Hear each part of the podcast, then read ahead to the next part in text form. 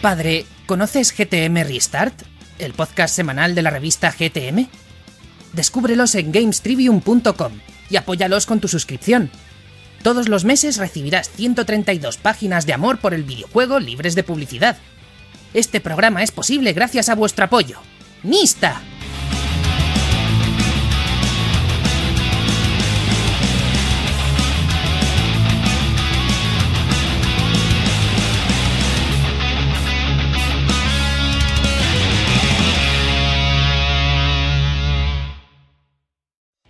Muy buenas a todos y bienvenidos una semanita más a GTM Restart, tu podcast semanal de videojuegos.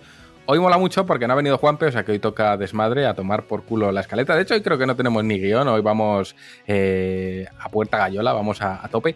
Y es que bueno, como no está Juanpe, pues mejor que mejor más libertad para todos. Se acabó la tiranía. No, ni mucho menos. Em, ¿Qué te puedo contar antes de presentar a los compis? Pues que las revistas sí que sí están enviadas, ya están todas de camino a vuestras casas y de hecho hemos presentado ya las nuevas portadas de este mes teniendo como protagonistas a los queridísimos Inklings de Splatoon 3 que van en portada ilustrada por Tony Mula en exclusiva. Y si no te gusta Splatoon pues tenemos tanto a las Tortugas Ninja como a Digimon Survive como alternativas de este mes además de una maravillosa lámina de A Plague Tale Requiem dibujada por Ellen Así que pásate por gamestribune.com, échale un ojo a ver si te mola y si te gusta, pues oye, con la suscripción nos ayudas tanto a seguir en el podcast como con la revista, como con, todas las locuras que hacemos.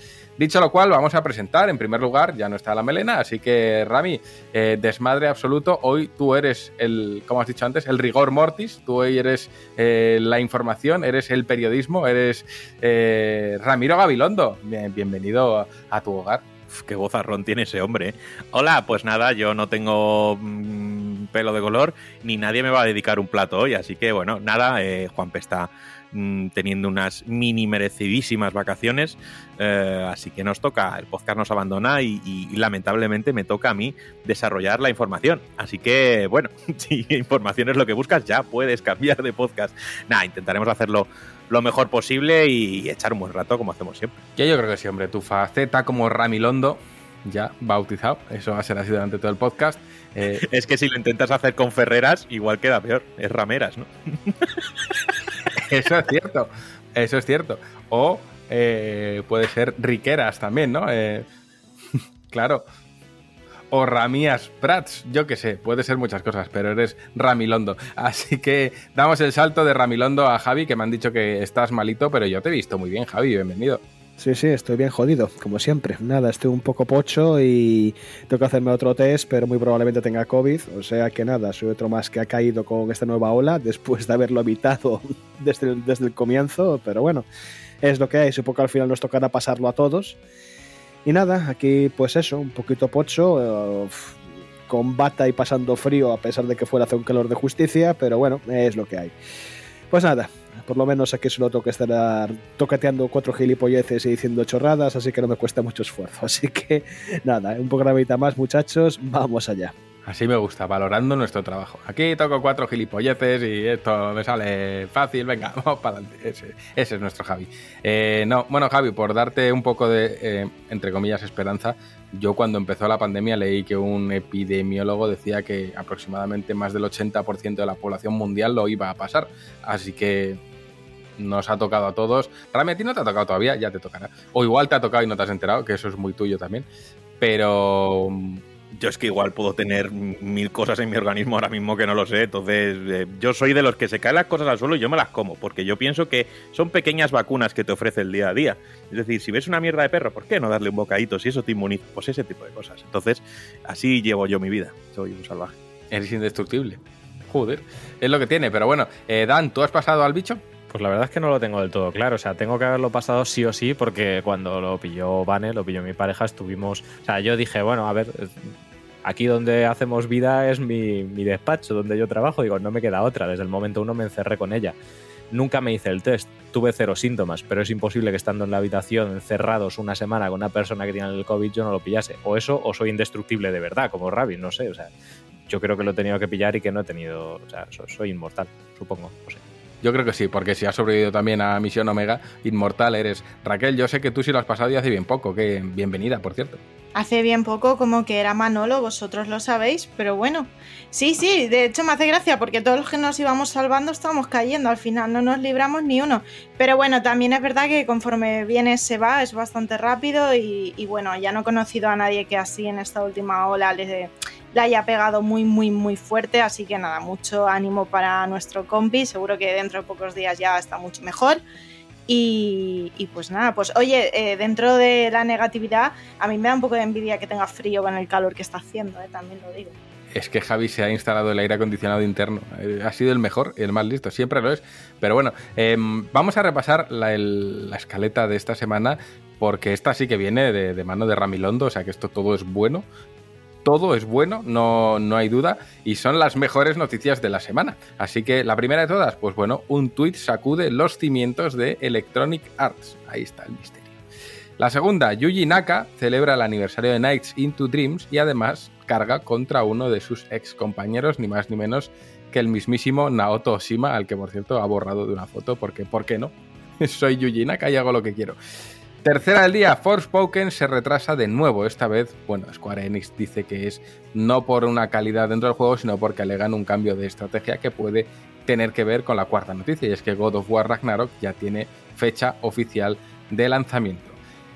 Esta semanita hay una entrevista, hemos tenido la oportunidad de hablar con Kevin Sardá y Enrique Kortz, que son los compañeros de Super Mega Team y bueno, The Night Witch es su próximo y prometedor trabajo, porque la verdad es que lo hemos estado viendo desde aquí y tiene una pinta tremenda. Cerraremos como siempre contando a qué estamos jugando, contando nuestras impresiones y en fin, lo de siempre. Así que mira, no me entretengo ni un minuto más. Si te gusta lo que tenemos en el menú, quédate con nosotros que vas a pasar un muy buen rato. Te habla Juan Tejerina, a los mandos a un vivo Javi Bello y como diría Borja Ruete, empezamos.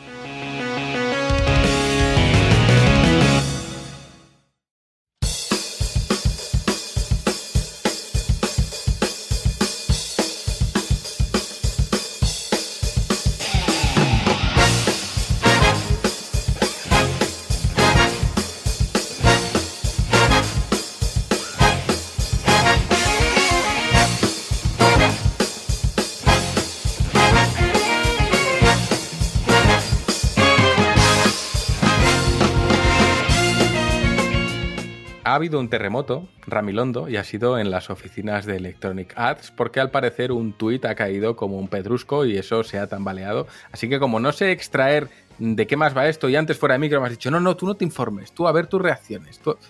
Eh, cuéntanos. Bueno, pues eh, todos y todas sabemos que hoy en día en las redes sociales siempre hay que intentar estar a la última, innovar y no ser una mera cuenta en la que posteas información y ya está, ¿no? Mucha gente incluso busca algo más y de ahí han surgido cuentas eh, eh, de distintas marcas mm, que, que, vemos que tienen como un tinte macarra, ¿no? Ahí podemos ver al CM de Ryanair, que incluso yo en cierta medida ya me parece incluso, no sé, Ofensivo. Ofensivo, porque saben las calidades de las que em, disfrutan sus viajes y se ríen de ellas y se ríen de los viajeros y demás. Pero bueno, ese estilo de CM macarrilla últimamente está muy en boga.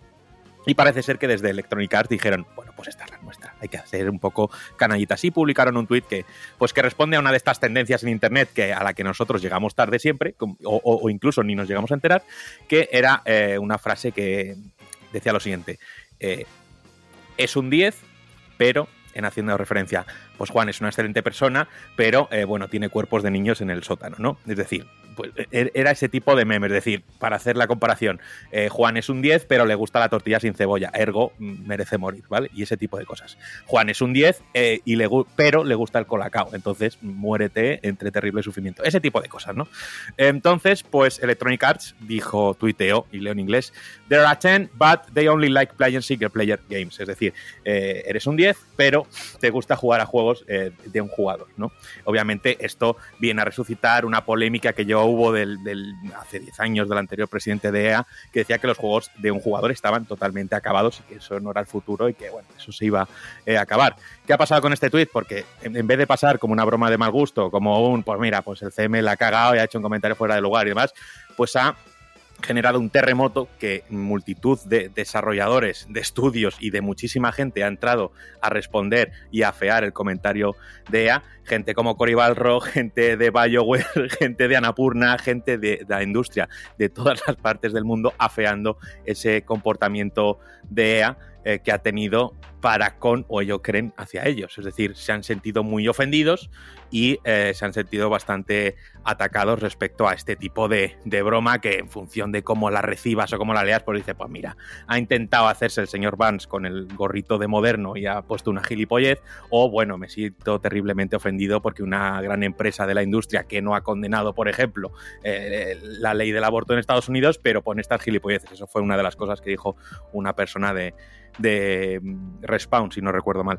Así que esa es la historia y parece ser que este tweet, como solemos decir, las cosas quedan en redes, pero no. Parece ser que según el USA Today, desde la central de EA, pues ha habido reuniones con responsables de los estudios y demás para analizar el impacto de este tweet y, obviamente intentar eh, calmar los ánimos y si eso ha sentido mal a la gente, eh, disculparse y demás, pero de manera interna ha habido reuniones por un tweet. Ellos alegan que que el, que viene siendo el equipo de, comunicación era nuevo y que, bueno, pues no estaban al tanto de este tipo de, de que este tipo de mensajes o chanzas o bromas eh, podrían sentar eh, tan mal. Así que, bueno, pues un tuit eh, para que veas la que han liado, Juan. Vaya gilipollez de mundo se nos está quedando. Qué cosa más más tonta, ¿no? O sea, qué cosa más tonta y, cuánto tiempo libre tiene la gente de verdad. O sea, tiene que salir eh, personalidades, eminencias a las que todos admiramos como Cory Barlog a decir, uy, esto está feo. Es que, eh, es que pecamos o practicamos lo que no nos gusta que nos hagan. Es que mañana le caerá una Cory Barlog por X y será otra vez por la misma porque él ha hecho una broma o un chiste y se la han tirado encima. Eh, no hay que tener muchas luces para saber que es una broma de, EA, el típico humor eh, tonto. Mm, sin más, no. Es que es la opinión de un CM, es que no es un comunicado oficial de EA. EA opina que todo, todo, todo. No, es, es que es una broma que se sube a una moda de memes como ha habido 15 millones de putos memes haciendo tonterías. Que se monte un conciliábulo de sabios. Hoy, Enea, ¿qué ha pasado? Tal. Es que igual eso es tan fácil de, minimizar como que el siguiente tweet pongas algo que va en contra de tus prácticas. De Artem, pero eh, jugamos a juegos de fútbol eh, con Mbappé en la portada. ¿Y qué? ya está, y lo, has solucionado. Has hecho la misma broma, pero en tu contra. Y, y luego ya mezclar. Es que no han condenado el aborto, pero vamos a ver. Es que tenemos la manía de pensar que las empresas se tienen que meter en política. Mm, y no tienen por qué. O sea, que te quieres meter en temas políticos porque te va la marcha, perfectamente, pero creo que, que, no es lo que le tienes que pedir a una empresa que hace videojuegos, porque no es su labor, por mal que nos pese, eh, independientemente de la opinión que nos merezcan unas leyes u otras. Yo no espero que salga ninguna empresa. No quiero que salga MediaMark a hablar de la ley de las loot boxes, por ejemplo. Es que no, no no sé, se mezclan, como siempre, churras con merinas, eh, se mete de por medio todo el mundo, el linchamiento es gratis, todo el mundo a opinar, todo el mundo a tirar mierda, y esto al final repercute en que se monta un conciliábulo de gente enea, encorbatados, a ver qué ha pasado con el tuit. O sea, me parece. Es que es casi distópico. Es casi distópico. Eh, pero bueno, Nada, quería ampliar la información con que, bueno, eh, la manera de disculparse o de quitarle hierro al asunto es algo parecido a lo que tú has dicho, que luego hicieron eh, retweet con comentario al mismo tweet y dijeron, eh, pero si juegas a juegos multijugador no eres un 10, eres un 11, ¿sabes? En plan, para intentar arreglarlo, pero obviamente eso ya no se arreglaba y la gente, pues, de echa la cruz. Esto ya vengo ya a opinar yo, ¿vale? Ya le doy paso ahora a Dan. yo creo que luego hay compañías que que pues que tienen obviamente creo que ganados a pulso en gran mayoría, como un San Benito, ¿no? Y que mucha gente les tiene ganas y a, cualquier comentario que hagan eh, que pueda ser mm, sacado de contexto, porque al final sabes perfectamente que es un meme y que es una broma, pero bueno, si lo dice una empresa que ya ha dicho en el pasado que eso es una tontería, que se le ha demostrado que al final eh, últimamente sus juegos de single player funcionan, de un jugador, perdón, funcionan eh, muy bien, ahí tienes ese Star Wars Fallen Order, ahí tienes el batacazo de Battlefield, que no solo por sus problemas más técnicos, sino que ya se están pensando incluso en volver a meter campaña en Battlefield y demás. Pues bueno, yo es que no le doy más peso. Luego tenemos ahí ejemplos como pueden ser eh, la gente de Devolver que hacen unas conferencias macarras metiéndose con toda la industria y con todo tal, y les aplaudimos porque, joder, qué guay, qué tal. Pues es una broma que has intentado subirte a un meme, eh, te ha salido mal, porque eh, cuando las empresas intentan abrazar un meme queda mal normalmente y ya está. Pero no entiendo que tengan que meterse directores de estudios de todo el mundo a decir que vaya tela, que no sé qué, eso te lo podías haber ahorrado, los juegos son. No sé, creo que es como... Mm, o ha habido ganas de, o mm, a mí me parece que es eso, que, se ha tomado demasiado en serio una chorrada como un templo. Y mira que no nos veréis en este podcast defender a EA, en plan, ni atacarla gratuitamente, pero no, no somos aquí en plan, no, bueno, es que vamos. No es una de nuestras empresas, de, nuestra vida, ¿no? Entonces no tenemos por qué defenderla, pero en este aspecto es como, joder, creo que, la respuesta es eh, totalmente desproporcionada al mensaje en sí. Entonces, bueno. Pero es que, para empezar, ya, de hecho, es, a nivel, por lo menos con nosotros como prensa, la relación, diría que es con la empresa con que hay una relación más distante, más fría. O sea, cada vez tienen a un representante distinto, van cambiando de. Bueno, es difícil de acceder y me cuesta que además EA no apuesta por la prensa impresa. O sea que, pero bueno.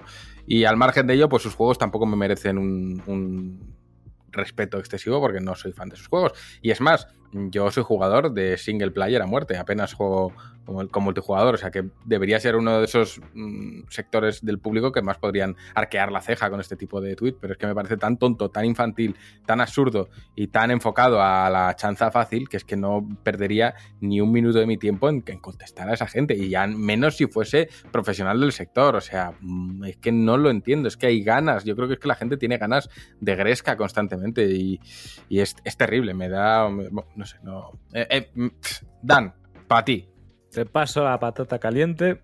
Ah, eh, a ver, yo creo que has dado la clave, en plan, no es para tanto, no es para tanto. O sea, obviamente todos sabemos que esto no es para tanto. ¿Por qué ha pasado esto? Eh, porque ya lo ha dicho Ramis, hay ganas de Gresca, pero no creo que sea porque eh, sea Electronic Arts concretamente, que también, ¿no?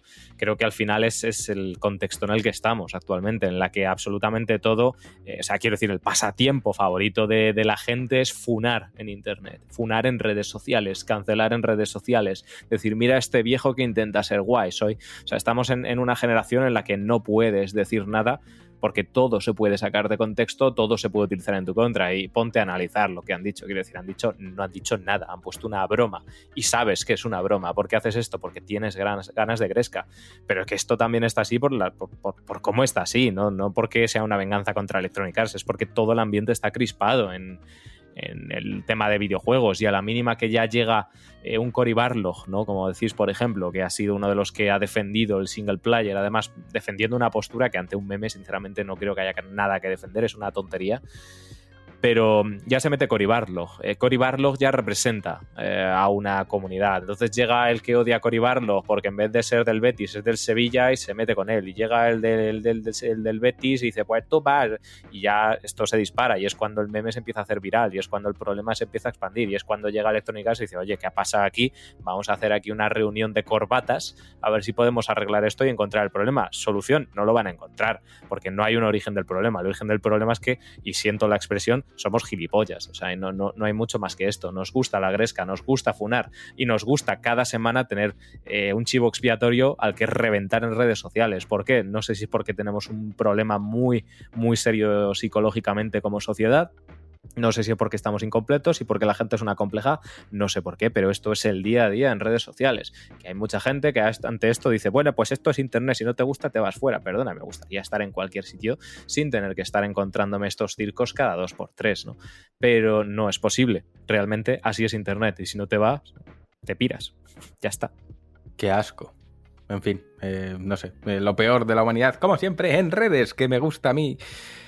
Ay, señor. Bueno, pues nada, vamos de Electronic Arts, que, muy bien todo, por lo que parece, a alguien que mejor aún, y es mi querido y idolatrado Yuji Naka, autor, entre otros, de ese maravilloso Balan Wonderland, que hace poco sabíamos que él había estado de juicios y demás por el juego, y ahora, como debe de estar muy contento con todo, pues en el aniversario de Night to Dream, ¿no? Rami eh, ha cargado en contra de Naoto Oshima, que es prácticamente el co-creador de, de Sonic junto con el buen Yuji, o sea que un buen rollo que te cagas. Sí, un buen rollo que te cagas. Y, bueno, eh, ponemos en antecedentes a la gente. Tú, lo has hecho muy bien, al final eh, dirigió y, creó a Sonic eh, junto a un equipo, el Sonic Team.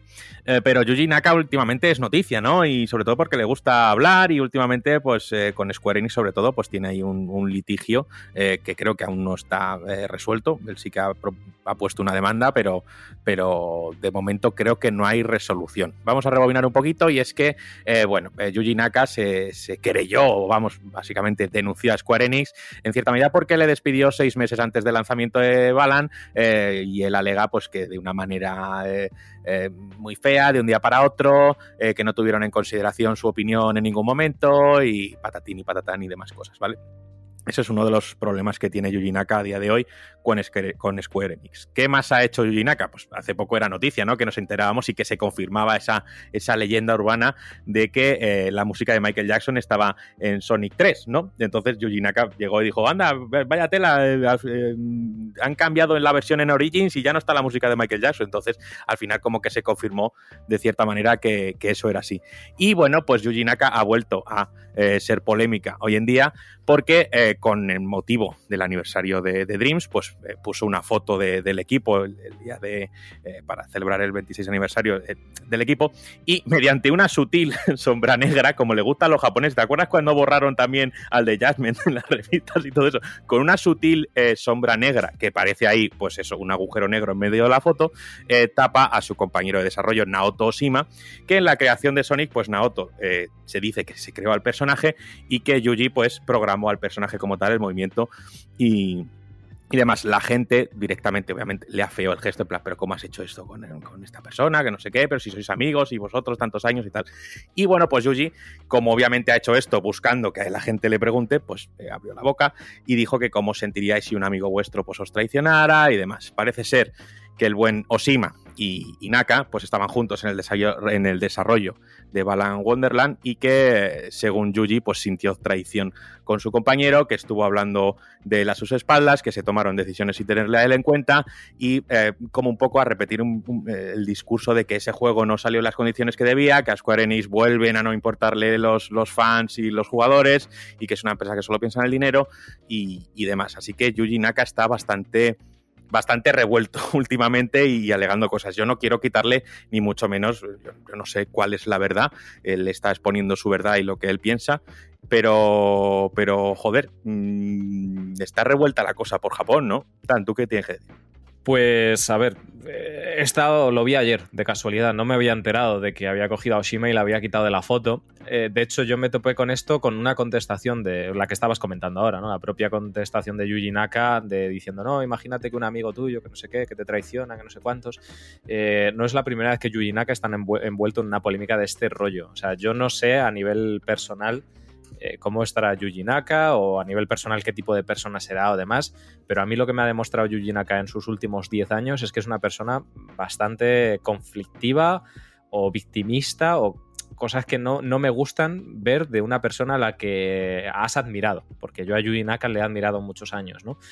Y claro, eh, eh, luego veías ahí en ese tuit ciertas contestaciones que, es verdad, ¿no? Que dice, joder, como traicionar a tu equipo largándote en el medio del desarrollo de Sonic 2006. Y dices tú, pues es que es verdad, ¿no? Que, tendrá sus motivos y tendrá sus cosas, pero sí que es cierto que es una persona que en los últimos años eh, parece que todo lo que pasa nunca es culpa suya, que todo lo que pasa es culpa de los demás, que Balan Wonderworld es, o Wonderland o como se llame, nunca me acuerdo, es un, eh, un fallo de Square Enix o de la productora o del tiempo de, siempre es un problema de los demás, ¿no? Y parece ser que con cada proyecto va hundiéndose poco más y más y más y alejándose cada vez más gente y teniendo más problemas con gente de la industria y cada vez como que se va soltando más en redes sociales y soltando más perlas y más barbaridades y se va enfrentando a más personalidades de la industria.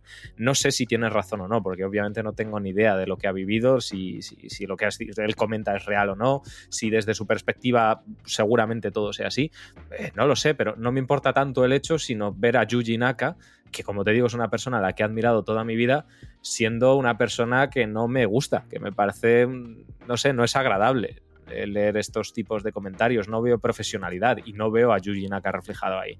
Y claro, es que también me duele, ¿no? Ver cómo va pasando la va pasando el tiempo, va avanzando la historia de los videojuegos y vamos viendo cosas del pasado y sabiendo cosas de gente a la que has admirado. Y a mí lo, que me está pasando ahora con Yuji Naka es un poco lo que me pasó hace unos años con, con Keiji Inafune, que es que además el caso es muy similar, que a Keiji Inafune siempre se le ha atribuido la creación de Mega Man, cuando él lo que hizo fue diseñar el sprite, ¿no?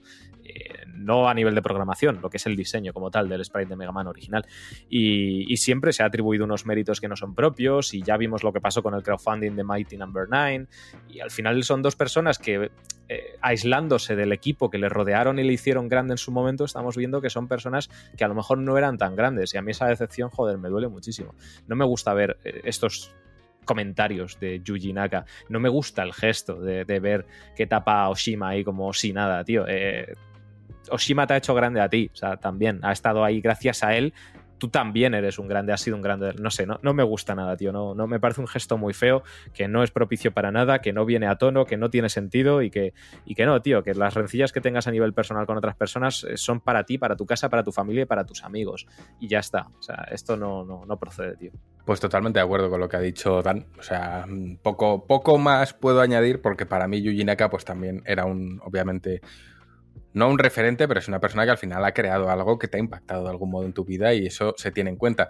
Pero ver esta actitud tan aprofesional que me recuerda a este otro personaje, eh, Rami, no sé si te acuerdas, es que no, no caigo en el nombre. Eh, Jeff, bueno, el que echó mierda en Metroid porque decía que era el, que el diseño. Ah, sí, eh, David Jaffe, el, este. el, el, creador de. Bueno, creador, no sé si fue creador o director, no estoy, no estoy muy sí, de, de God of War clásicos of War, sí. y de Twisted Metal, ¿puede ser? Me suena que también.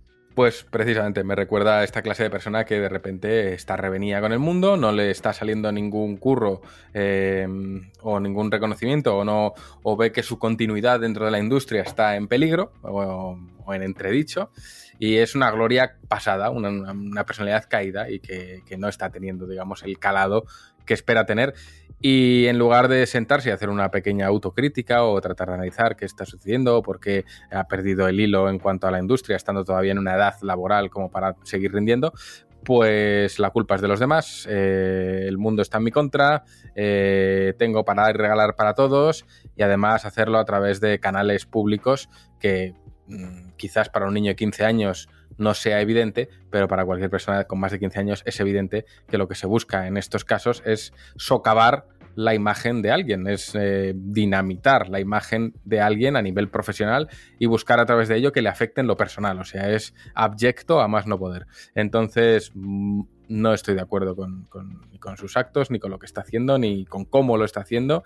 Y al margen de si tiene o no tiene razón, porque en una disputa ambas partes siempre tienen algo que decir, creo que no el, el terreno de juego lo ha elegido mal, el ring de combate lo ha elegido mal, eh, los guantes los ha elegido mal y, y, me da mucha lástima, porque es una persona a la que yo presuponía una serie de factores humanos que veo que no tiene. Así que, pues bueno, a otra cosa. Claro, yo quería opinar sobre esto, sobre el territorio, ¿no? No sé si es una persona que siempre se ha prodigado a hacer este tipo de cosas en redes sociales, pero vemos que últimamente le gusta. Yo, repito, no le quito razón, no quito que, pueda tener pruebas o que Square Enix haya podido hacer las cosas mal, pero es, ves cierta tendencia, ¿no? Ves cierta repetición, ves cierta de quiero ganar notoriedad. de tú no cuelgas una foto del aniversario de un juego de hace 25 años poniendo un manchurrón negro si no hay una intención de, de sacudir un poquito la manta y contar un poco de cacota. No lo haces porque sí, ¿sabes?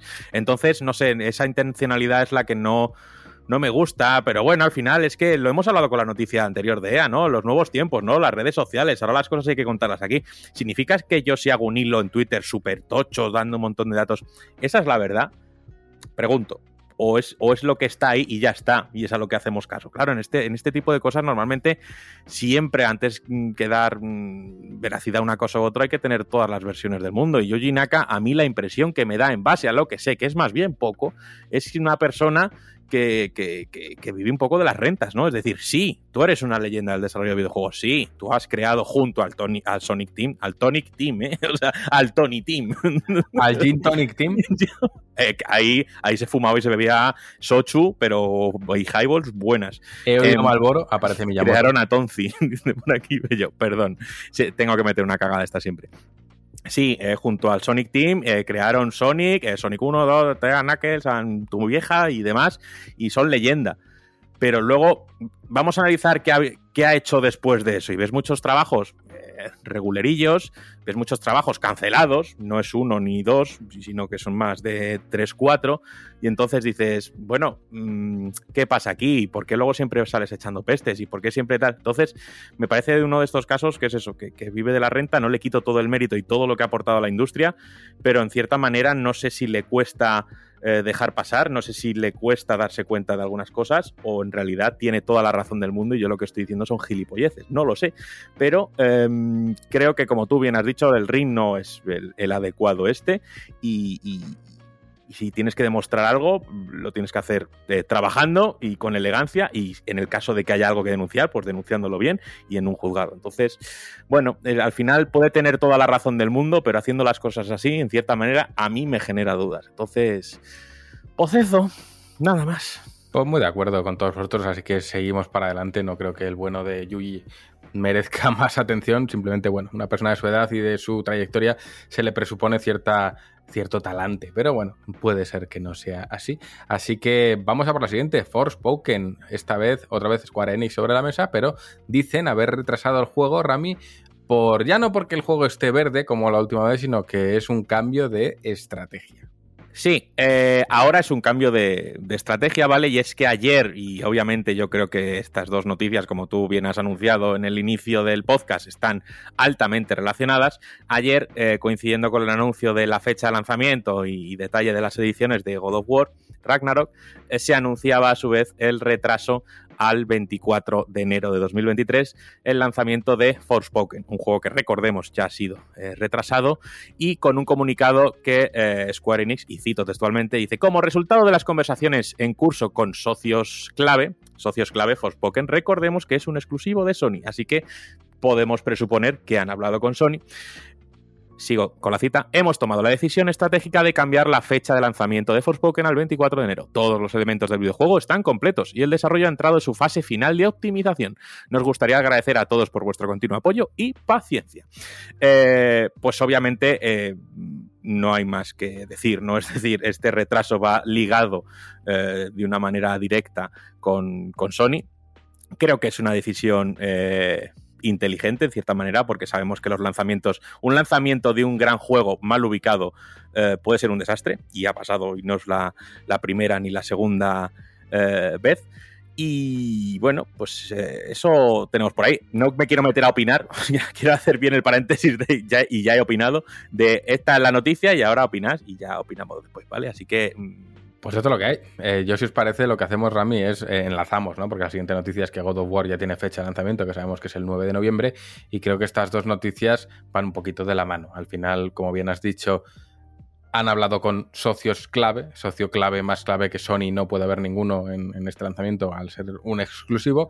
Supongo que habrá más, habrá más partes interesadas, pero en cualquier caso creo que es obvio que no les interesa lanzar un juego em, en la ventana de lanzamiento donde el protagonista va a ser God of War y ya no va a ser simplemente el protagonista en cuanto a ventas, sino también el protagonista en cuanto a promoción y es que Sony se va a volcar de lleno en la promoción de la nueva aventura de Kratos y compañía y seguramente eso le eche una sombra muy grande, un eclipse tremendo a Forspoken. Así que eh, como en este combate Forspoken no tiene nada que hacer contra God of War y creo que, es obvio, han decidido sabiamente mover esa ventanita de, lanzamiento y aunque digan que no, pues seguramente utilicen este tiempo extra ganado para eh, pulir más el juego, hacerlo mejor y perfilarlo mucho más. Así que bueno, em, creo que es lógico, creo que entra dentro de lo lógico. A mí no me molesta en absoluto que muevan el juego, ni mucho menos, porque llega God of War, eh, el anuncio se hizo un poquito de aquella manera, un tweet iba a funcionar, pero bueno, en cuanto a Forspoken, Dan, no sé cómo lo ves tú, pero yo creo que, que bastante lógico que lo hayan cambiado para no estar de tú a tú con un bicho que es incontestable.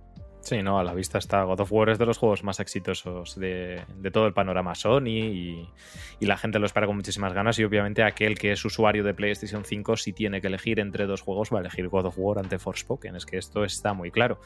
No es la primera vez que vemos que un juego se retrasa. No, ahora mismo no me viene a la cabeza cuál, pero recuerdo cuando anunciaron la fecha de Cyberpunk, que no sé qué compañía tuvo que retrasar su lanzamiento básicamente por esto, por, estrategia, no, no, es por otra cosa. Y, creo que las referencias están claras. De hecho, me acabo de acordar de que en su día, cuando salió God of War, el God of War de, 2018, salió prácticamente a la par que Yakuza 6 y nadie habló de Yakuza 6. Los medios no se hicieron eco de Yakuza 6. Los youtubers no hablaban de Yakuza 6. Nadie hablaba de Yakuza 6. Ahí estaba yo solo todo internet.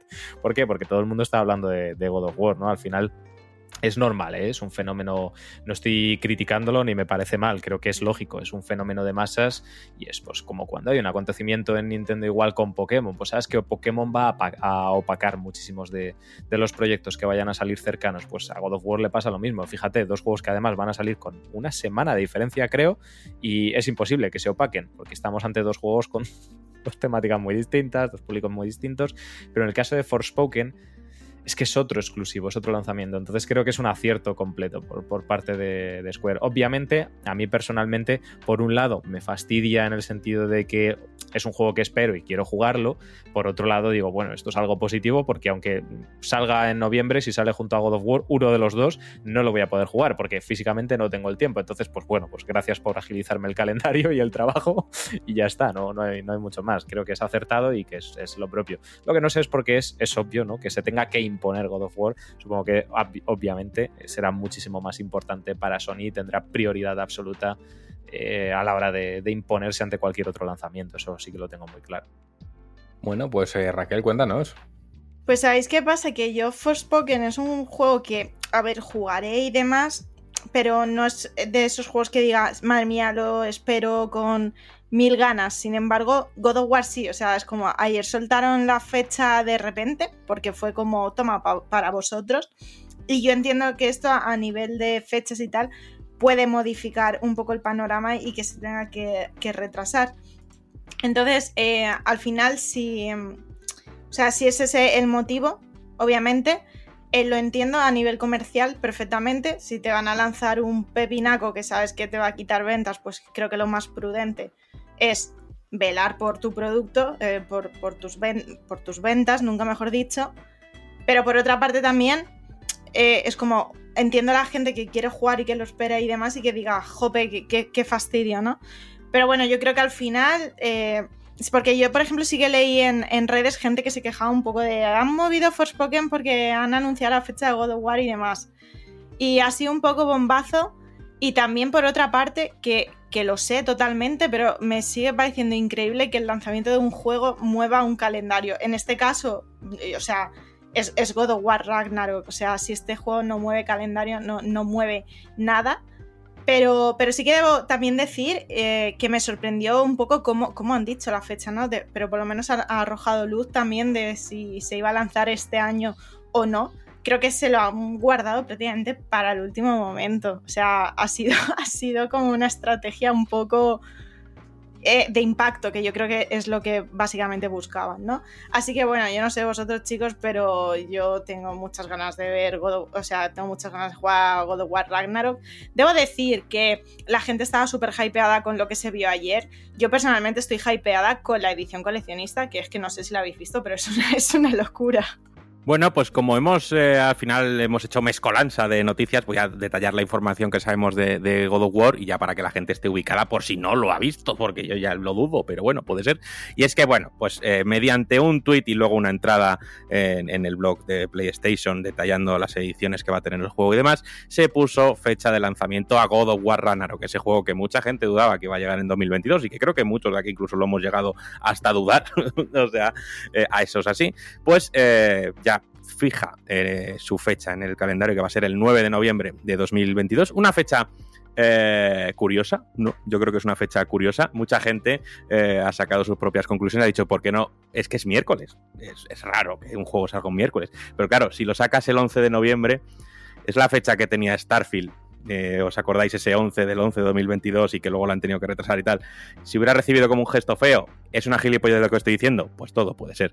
Y eh, bien, como decía bien Raquel, el, anuncio ha sido mediante un tuit Sabíamos que el anuncio era algo inminente, eh, de hecho se especuló que el anuncio se debería haber, hecho antes, pero que se movió por un por unos de estos insiders y gente que filtra eh, cosas. Yo lo dudo y los anuncios no, no, se mueven así como así. Hay, hay bastante estrategia y planificación detrás. Y eh, eso es lo que sabemos. Se, se, lanzó esa fecha con un pequeño teaser de, de, unos 30 eh, segunditos en los que se veía un, una pequeña cinemática del juego. Y, ya está. Y se detallaron las ediciones, que para resumiros rápidamente, tendréis la edición estándar, luego tendréis una edición eh, digital que tendrá contenido eh, descargable y dos tipos de ediciones eh, coleccionistas, ¿no? Una, una, que se llama coleccionista como tal y otra que se llama la edición Jotnar, ¿vale? Que es una coleccionista ampliada. Eh, ¿Qué tiene esta coleccionista como elemento principal? Pues el Mjolnir, este martillo eh, de Thor bueno, ¿vale? Para abrir tus nueces mañaneras, además de distintos ítems como pues unos dados, unas eh, figuritas pequeñas y demás. De nuevo, ha habido controversia con este lanzamiento de ediciones coleccionista porque el juego no viene en formato físico dentro de ninguna de estas dos ediciones coleccionista, ¿vale? Vendrá código de descarga para el juego en PlayStation 4, PlayStation 5. Ya se ha anunciado, y tal como se dijo, de esta la hacemos, pero ya ni una más. La actualización de PlayStation 4, PlayStation 5 no es gratuita y costará tus 10 euros eh, de rigor. Y ha vuelto a traer pues, el debate de que cómo es posible de, de una edición eh, coleccionista eh, sin disco. Pero hay que tener en cuenta que hay consolas eh, all digital y que hay consolas colector. Y si no tienes, eh, si no quieres sacar seis ediciones coleccionista, pues al final tienes que hacer una que satisfaga a todos los clientes. No lo estoy defendiendo, solo que veo que esa es la posición que han eh, adoptado. Así que bueno, esa es la información eh, como tal. Eh, yo me voy a meter un poquito aquí a opinar sobre el tema de Forspoken eh, y sobre todo que es otra de estas empresas que últimamente también hay como ganillas, ¿no? De, no, es que Square Enix le va fatal, es que todo lo que sacan es un truño. Eh, es algo que se ha leído últimamente y obviamente ha tenido fracasos como ese Babylon Fall, que es que eso es todo bueno. Y con algunos juegos en el pasado que no ha podido ingresar lo que esperaba, pero tenemos que recordar que Square Enix ya no solo mmm, desarrolla juegos, sino que publica. Y tenéis que echar una vista atrás solo de los juegos que ya hemos publicado en 12 meses de aquí para atrás para decir, joder, es que hay muchas cosas. Y si te coges de 12 meses de aquí para adelante, pues también. Entonces, eh, bueno, pues eh, Square Enix eh, está en las últimas, Square Enix se hunde y Square Enix tal. Eh, no lo creo y nunca lo he pensado y en cierta manera yo he salido a defender muy entre comillas a Square y, no se ha tenido mi postura. Digo, yo no la defiendo, pero no creo que el batacazo de un juego, que aunque le haga daño, hunda una compañía o cuando se quita la división occidental significa que está a las últimas. No, se ha querido deshacer de algo que ya no consideraba útil y que no le generaba beneficios. Y entonces, eh, precio irrisorio, sí, bueno, ponte a contar empleados y a ver cuánto eh, es en sueldos de un mes el, el, sueldo de toda esa gente. Entonces, pues igual dices, hostia, no está mal. Así que es eso. Y respecto a God of War y a Pino, pues, pues bien, ¿no? Es decir, eh, bien, sale God of War Ragnarok, bien, ya está, es decir, guay. Mm, yo ya no pienso en coleccionistas y más porque ya eh, paso.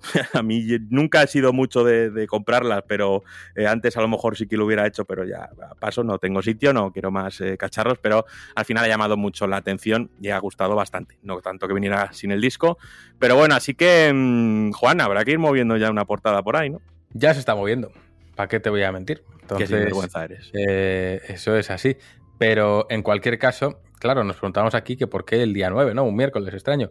Bueno, yo, eh, a ver, eh, ¿os acordáis cuando Kaibun? ¿Por qué un puto 22? Eh, al final hay ciertas fechas que tienen un significado más allá. Y yo creo que han elegido el 9 de noviembre precisamente por los nueve mundos de, del mundo de los vikingos, de la mitología nórdica, esos nueve mundos que penden del árbol Yggdrasil, eh, del que ya nos empiezan a hablar en el primer juego, entonces yo creo que han ido por la fecha 9 precisamente en referencia a esos nueve mundos.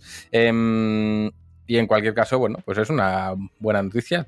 Sabíamos o intuíamos que, que sí que iba a salir este año por, por, informaciones que nos llegaban desde dentro, a pesar de que hubo una fase en la que llegó a haber dudas, como bien has dicho, Rami, pero al final... Eh, bueno, estaba bastante cantado que, que, que, iba a salir este año.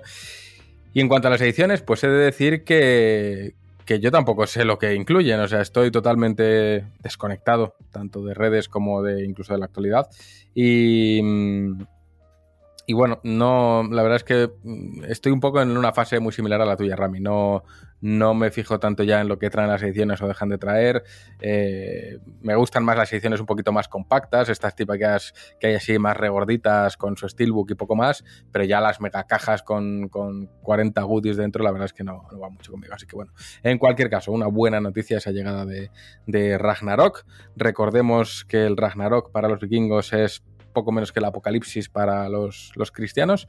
Eh, es el fin del mundo, es cuando los dioses ya entran en la batalla final y salen los Einerjar eh, de los salones del Valhalla a, a, dar cara y bueno, el mundo como tal colapsa. Así que, bueno, ganitas de verlo, ganitas de, ver qué se traen. Yo espero un juego muy continuista con respecto al primero, no espero mmm, grandes vueltas de tuerca, espero lo mismo que fue The Last of Us parte 2 eh, en cuanto a su primera entrega, que era más de lo mismo y no quería ofrecer más y así estaba bien. Pues espero lo mismo, solo que la historia cierre bien, nos, de, nos despeje las incógnitas y poco más. Dan, ¿tú qué esperas? Uf, eh, venía aquí a hacer Radio Verité, porque God of War igual no sale en físico con, con, su edición coleccionista, pero ¿sabéis qué juego acaba de confirmar Meridian Games? Psychonauts 2 en físico. Justo se lo estaba diciendo. Justo se lo estaba diciendo a Juan en plan cuando ha cortado mute, digo, tú que acaban de anunciar Psychonauts 2 en físico, digo, ¿cómo me lo voy a comprar para dejarlo precintado en la estantería? Eh? O sea, qué maravilla. Dos me qué voy a maravilla. comprar. Es que vaya notición. Pero bueno, no, vaya, o sea, brutal, ya está. Voy a dejar eso ahí. Y en cuanto a God of War, tengo que decir una cosa, y es que yo soy un, un Bocas, yo soy ese Bocas que yo no me había dado cuenta. O sea, yo ayer, por ejemplo, comentaba el tema de la edición coleccionista, que obviamente es una edición coleccionista, tío. Eh, no me puedes. El tipo de perfil que compra este tipo de ediciones quiere su juego en formato físico. Yo no me había. O sea, te lo digo tal cual, soy así de idiota. No me había percatado de eh, que existe una PlayStation 5 digital y que si le das un juego en físico no lo puede usar. O sea, ya está. Soy así de idiota, soy ese. Pero sí, a ver, eh, creo que es justificable y que tiene sentido que sea así y, y eh, es lógico, ya está. O sea, no, no hay mucho más que rascar. Pero justificable sí, defendible, Sony, perfectamente podrías hacer, tienes varias opciones. Podrías hacer una edición coleccionista en físico y otra en digital. ¿Que esto va a dar lugar a confusión? Seguro da lugar a confusión porque somos todos idiotas y, y pasa siempre pero también puedes, eh, que, ha pasado anteriormente, ¿no? Hacer una edición coleccionista que solo, solo tenga el contenido de la edición y que la gente se compre el juego aparte o la tienda especializada te lo ponga aparte para la plataforma que elijas. Y está pasado con juegos multiplataforma como Red Dead Redemption 2 o Resident Evil 7, ¿no? La, la edición era la edición y luego el juego aparte. Eh, es una opción también, pero bueno, eh, no sé, el, problema está ahí y a mí personalmente, desde el, desde el, punto de vista del coleccionista, quiero decir, me duele un poco el, el, pensar que esto va a ser algo estandarizado ya en PlayStation. Pues ya lo hemos visto con Horizon, lo, lo, hemos visto con God of War y el próximo título importante de Sony que reciba este tipo de edición, pues será otra vez igual. Entonces, una polémica que vamos a estar arrastrando toda la generación. ¿Tiene sentido y tiene lógica? Sí, pero hay alternativas. El problema, como digo, es quizá eh, darle a Sony toda la justificación y, defensa del mundo ante este tipo de, de, distribución en estas ediciones porque precisamente hay alternativas y bueno, pues igual que esas alternativas las escuche Sony y se las plantee, que luego no nos haga ni caso seguramente, ¿no? Pero bueno, eso es, es una putada. Y más allá de eso, ¿qué quieres que te diga? La edición me parece brutal, el contenido que trae muy bueno y el juego obviamente pues estoy con vosotros. God of War para mí es uno de los mejores juegos de la generación y yo personalmente no necesito que vaya a más en cuanto a mecánicas. Creo que hicieron una base jugable que funcionaba muy bien con un sistema de combate que, lejos de lo que parecía en un primer momento, ¿no? de como que habían simplificado quizá el combate del hack and slash de los God of War, tal. Eh, creo que hicieron un sistema de combate súper pulido, con una profundidad tremendísima, un diseño de niveles dentro del juego que es brutal, que bebe muchísimo de, los Metroidvania, bebe muchísimo de Metroid Prime, y estos son declaraciones oficiales de, del propio Cory Barlog. Joder, eh, creo que no puedo pedir otra cosa más que un juego continuista, porque no necesita ser otra cosa. God of War funcionó extremadamente bien y fue un juego de muchísima calidad, porque todo lo que hizo lo hizo prácticamente perfecto. Y aquí sabemos que vamos a estar ante un momento dentro de lo que es la mitología nórdica, que es eh, quizás lo, lo, lo, más esperado, lo más conocido y lo que la gente quiere ver. Y ese duelo que va a tener Kratos con Thor, porque sabemos que va a haber un duelo ahí, puede ser muy bestia. Y tal como acababa el primer God of War y la revelación que había respecto a un personaje importante y principal del juego, eh, creo que es toda la justificación que necesita. Entonces, continuista, sí, pero desde luego eso no es algo negativo. Cuando algo es continuista de algo que ha funcionado muy bien y que es muy bueno, creo que no necesita más allá de eso. Así que bueno, las ganas que hay de este God of War me parecen brutales y la referencia que ha hecho Juan a lo de los nueve reinos no lo había pensado y me parece, ostras, espero que sea por eso y no haya sido coincidencia. No, ya te puedo decir yo que las fechas nunca se eligen en plan, tiro los dados, el 9, el 9, no. Normalmente cuando es una fecha así rara, que dices, pero ¿por qué un miércoles que no es fecha de lanzamiento?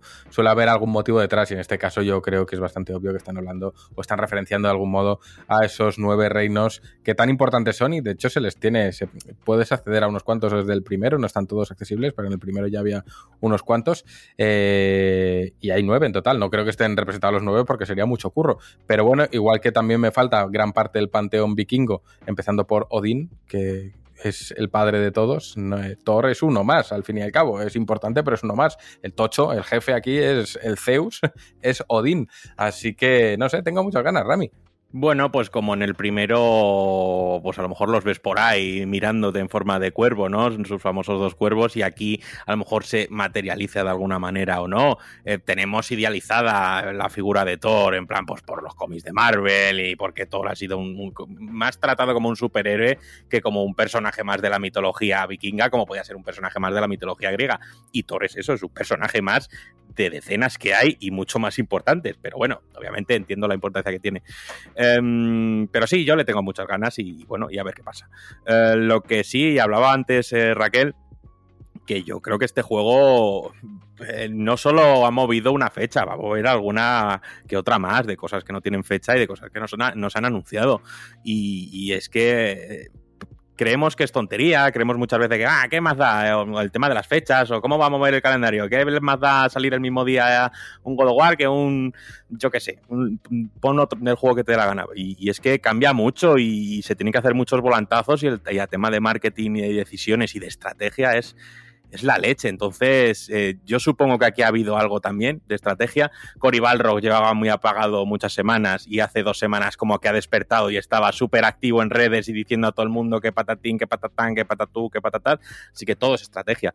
Sí que me resulta extraño y yo creo que obviamente todavía falta mucho por saber de, este God of War eh, Ragnarok. Eh, tiene que tener, no sé si es su evento propio, obviamente sacar muchos más trailers. Os vais a cansar de trailers de God of War, ya os lo digo, pero creo que falta verlo un poquito más. Ya lo hemos visto, pero un poquito más. Así que, bueno, va a ser un goteo constante y de aquí hasta noviembre eh, nos vamos a cansar. Eso es así.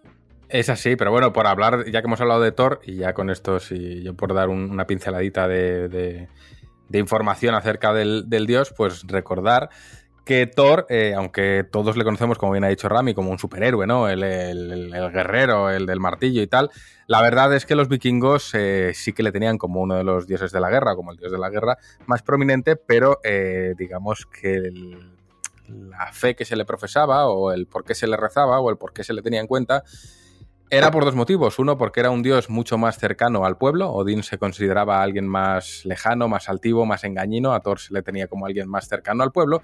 Y dos, porque era también el dios de las cosechas. Y creo que esta era su, su faceta que el pueblo vikingo valoraba mucho más. Estaba muy bien que fuese el dios de la guerra, pero este dios también era el que traía las tormentas, era el que traía el trueno, era el que traía la lluvia y por tanto era el que traía la vida a los campos de los que comía el pueblo. Entonces era importante que Thor trajese trueno trajese lluvia y trajese vida de la que comer y alimentarse. Es más, Thor em, tenía la capacidad de, llevaba dos cabritillos con él, si tenía que dar de comer a alguien los mataba y les daba de comer a la gente y luego con su martillo precisamente los resucitaba a través de sus huesos y esos dos cabritillos volvían a la vida y todos están contentos. Hay un montón de mitos de Thor. De hecho, hay mitos en los que Thor se llega a travestir para recuperar su martillo.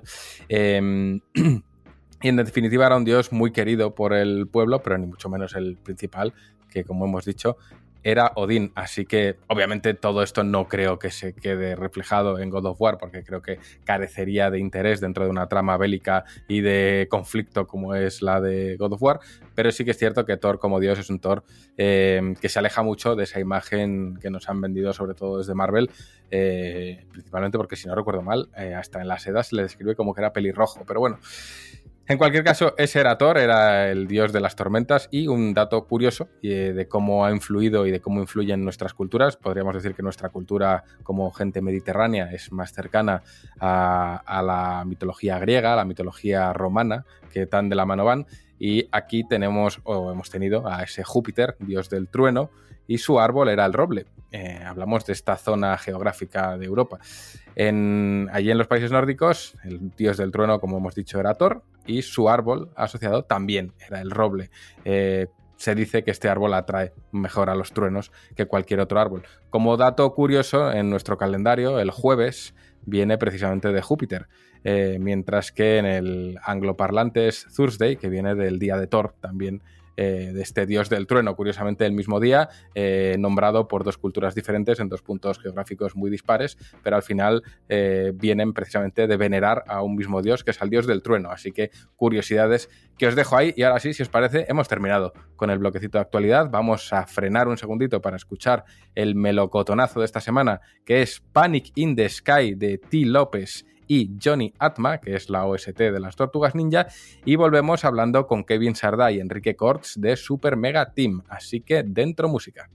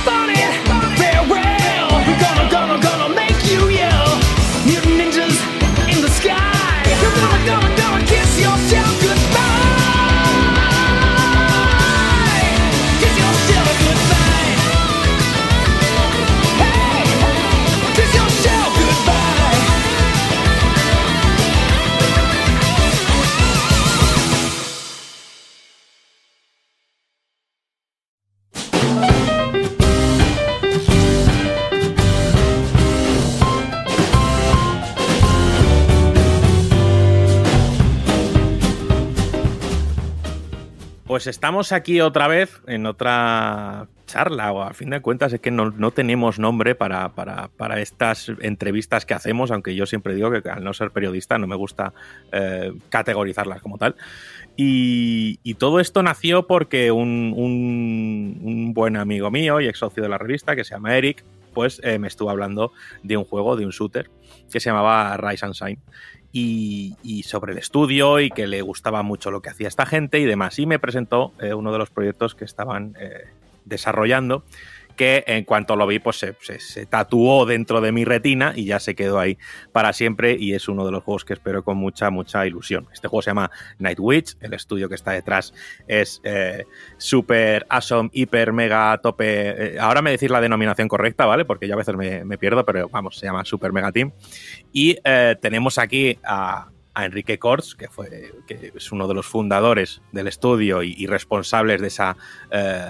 Sella de, ese sello de identidad que, es su dirección artística y a Kevin eh, Sardá pues creo que, dirige el juego como tal o, la- el desarrollo del juego Y, nada más, no me enrollo más, chicos. ¿Qué tal, Enrique? En primer lugar, ¿cómo estás? Buenos días. Que estamos grabando por la mañana, aunque en el mundo del podcasting da igual la hora, pero eso es así. Sí, sí, las 10 y 20 de la mañana, ahora mismo en España. Sí, ¿qué tal? Buenos días. Eh, muchas gracias por la oportunidad de, de venir a hablar, a charlar un poquito de nuestras cosas contigo rato. Muchas gracias. Nada, nada, de vuestras cositas. Kevin, muy buenos días, ¿qué tal? ¿Cómo estás? Hola, buenos días. La verdad que contento, es la primera entrevista que hacemos así para hablar de Nightwitch. Así que, hostia, es un hito. Sí, sí, sí, totalmente cierto eso. Ojo, pues eso yo no lo sea sabía. a las 10 y 20 de la mañana, esto es un día bastante chulo. Sí, sí, la verdad Sí, es que sí. sí, no, no está nada mal. Em, bueno, en primer lugar, me gustaría preguntaros un poquito eh, por vosotros, ¿no? Por, por- por vuestra historia en torno al videojuego, por cómo entrasteis a este mundillo, por dónde habéis trabajado, porque eh, Super Mega Team eh, está conformado por, un, por, un- por una serie de personas que al final pues acumulan, eh, yo creo que gran experiencia en el mundo del videojuego y que han estado en títulos muy, muy reseñables y muy, muy conocidos por, por todo el mundo. Si quieres, empezamos contigo, Enrique, que al final eh, estuviste en esa fundación eh, del estudio y me cuentas un poquito qué es Super Mega Team, eh, qué sois como estudio y luego pues tu experiencia dentro del mundillo. Claro, claro, encantado. Voy a intentar no enrollarme demasiado con esto porque es verdad que ya tenemos una, una trayectoria un poco bastante larga. ¿no? Eh, llevamos con el estudio como equipo pues unos 10 años más o menos y empezamos con la oportunidad que salió con los teléfonos móviles cuando salió el iPhone famoso en su día, ¿no? De repente, pues cualquiera en su habitación podía hacer un videojuego y ponerlo a la venta y, oye, ganarse la vida con ello, ¿no? Y por entonces, tanto mi pareja como yo ya llevábamos como casi, pues, casi 10 años trabajando por el mundo, ¿no? En empresas AAA y no tan AAA, un poco de todo. Eh, y, y lo vimos como la oportunidad perfecta para, para intentar desarrollar nuestras propias cosas, para fundar nuestro equipito y, y, oye, a ver qué tal iba, ¿no? Con, esto de, con estos teléfonos móviles. Y por ahí empezamos como equipo, eh, con nuestro primer juego, que fue Pro Zombie Soccer, que fue bastante bien, con, publicado por Chilingo, Electronic Arts, que lo compró después. Eh, luego hicimos Super Magical, también otro juego para móviles bastante grande con un editor japonés. Rise and para consolas y PC en 2017 y ahora estamos con, Nightwitch, que, esperemos saldrá este año, que es cuando está programado. ¿no? Pero sí, esa es nuestra historia, básicamente. Ahí es nada, ¿no? Y, y bueno, Kevin, yo sé que no estuvo en esos comienzos del estudio, sino que llegó eh, algo después. Pero, Kevin, ¿cuál es, cuál es tu historia también dentro de- de- del desarrollo de videojuegos? Pues yo llevo 10 años haciendo videojuegos, bueno, ya serán 12. eh, siempre lo vendría como 10, pero ya estamos en 2022. Eh, y, y- y el núcleo duro de Super Mega Team me dobla en XP, porque ellos han dicho, llevamos 10 años con el estudio y luego llevamos 10 años haciendo juegos. pero cuando yo empecé, realmente el Super Mega Team también estaba empezando y empecé de una forma similar. Eh, fundé una, bueno, cofundé con unos amigos un estudio que es Beauty Fan Games y estábamos haciendo un juego para iPhone, porque es como cuando se abrió la Apple Store, se abrieron las puertas ¿no? a un montón de desarrolladores indies en ese momento. Y ahí estaba yo sacando mi, mi primer juego, Ni Lumbra, cuando vi el Pro Zombie Soccer eh, y, y me encantó. Jugué a Super Magical, me encantó, siempre era muy fan yo de Super Mega Team. Eh, y al Rise and Shine también. A mí es un juego que me, me- me gustaron mucho todos los juegos que iban sacando, la verdad. Siempre estaba como contento cuando salía uno. Y hace ya, pues bueno, un par de años estaba, bueno, eh, después de Beauty Fan estuve currando en Tequila, fui al jefe de diseño en Rhyme, eh, fui director narrativo en Guild, en el juego de Stadia de Tequila Works, que si la gente no se ha animado a meterse en Stadia, probablemente los que estéis escuchando no lo habréis jugado, pero es un juego que está ahí, que existe, que está guay. Eh, y estaba trabajando en otras cosas en Tequila Works que aún no han sido anunciadas, así que no, no puedo comentar. Eh, cuando vi a esta gente, a Super Awesome Hyperdimensional Megateam, poniendo eh, GIFs guapísimos de un juego de una bruja voladora en, en Twitter.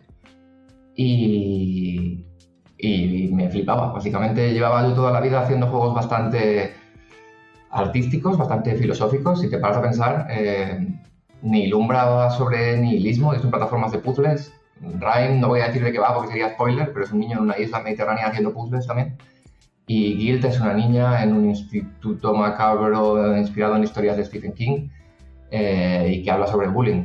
Y realmente un juego de una bruja voladora disparando robots haciendo piu, piu, piu, piu, piu, me, me apetecía tanto, tanto, eh, que lo vi y dije, oye, pues explícame más o mandame una demo. Y el día que vi que ponían que buscaban diseñador, pues así que me cabreé y todo y le escribí aquí que en plan, ¿por qué no me lo has dicho a mí antes de ponerlo en Twitter?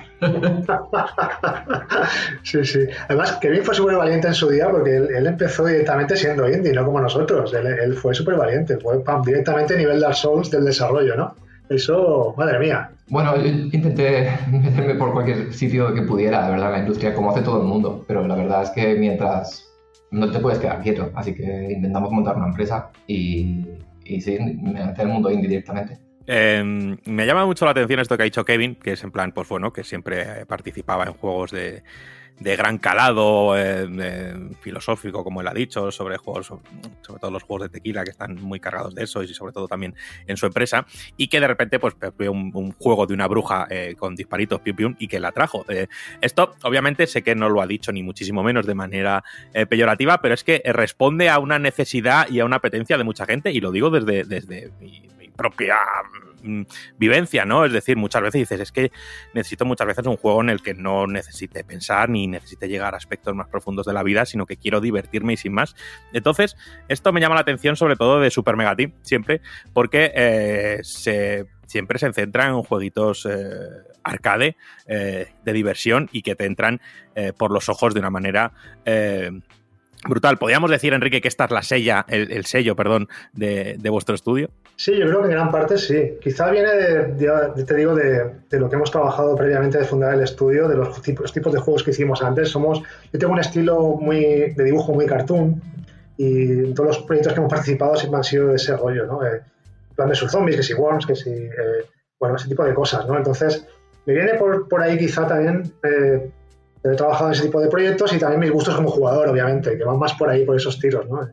Por esos derroteros, más que cosas más profundas, que obviamente, por supuesto, he jugado a muchos de esos y me encantan también, pero bueno, eh, sí me gusta más ese rollo, más directo, más, ¿sabes? Eh, lo cual no quiere decir que no sean profundos tampoco, eh, en cierta forma, sobre todo este Nightwish, ya te contará Kevin, tiene muchas cosas ahí, muchos recovecos que explorar, ya te hablará con, con detalle de ello, pero sí, entra más en mi gusto como jugador y, yo creo de las influencias en las que, que- que- que he tenido en los juegos en los que he trabajado previamente, ¿no?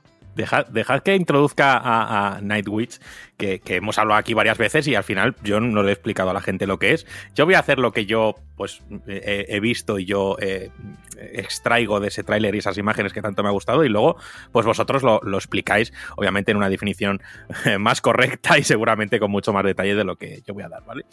E imaginaos eh, un juego de, de- de naves, ¿vale? Eh, de scroll eh, lateral, en el que no eres una nave, sino que eres una bruja que vuela eh, y disparas, ¿vale? Eh, esto típico visto en un escenario, pues que a lo mejor, mm, ¿cómo se llama el género bullet hell, no? Que muchas veces hay.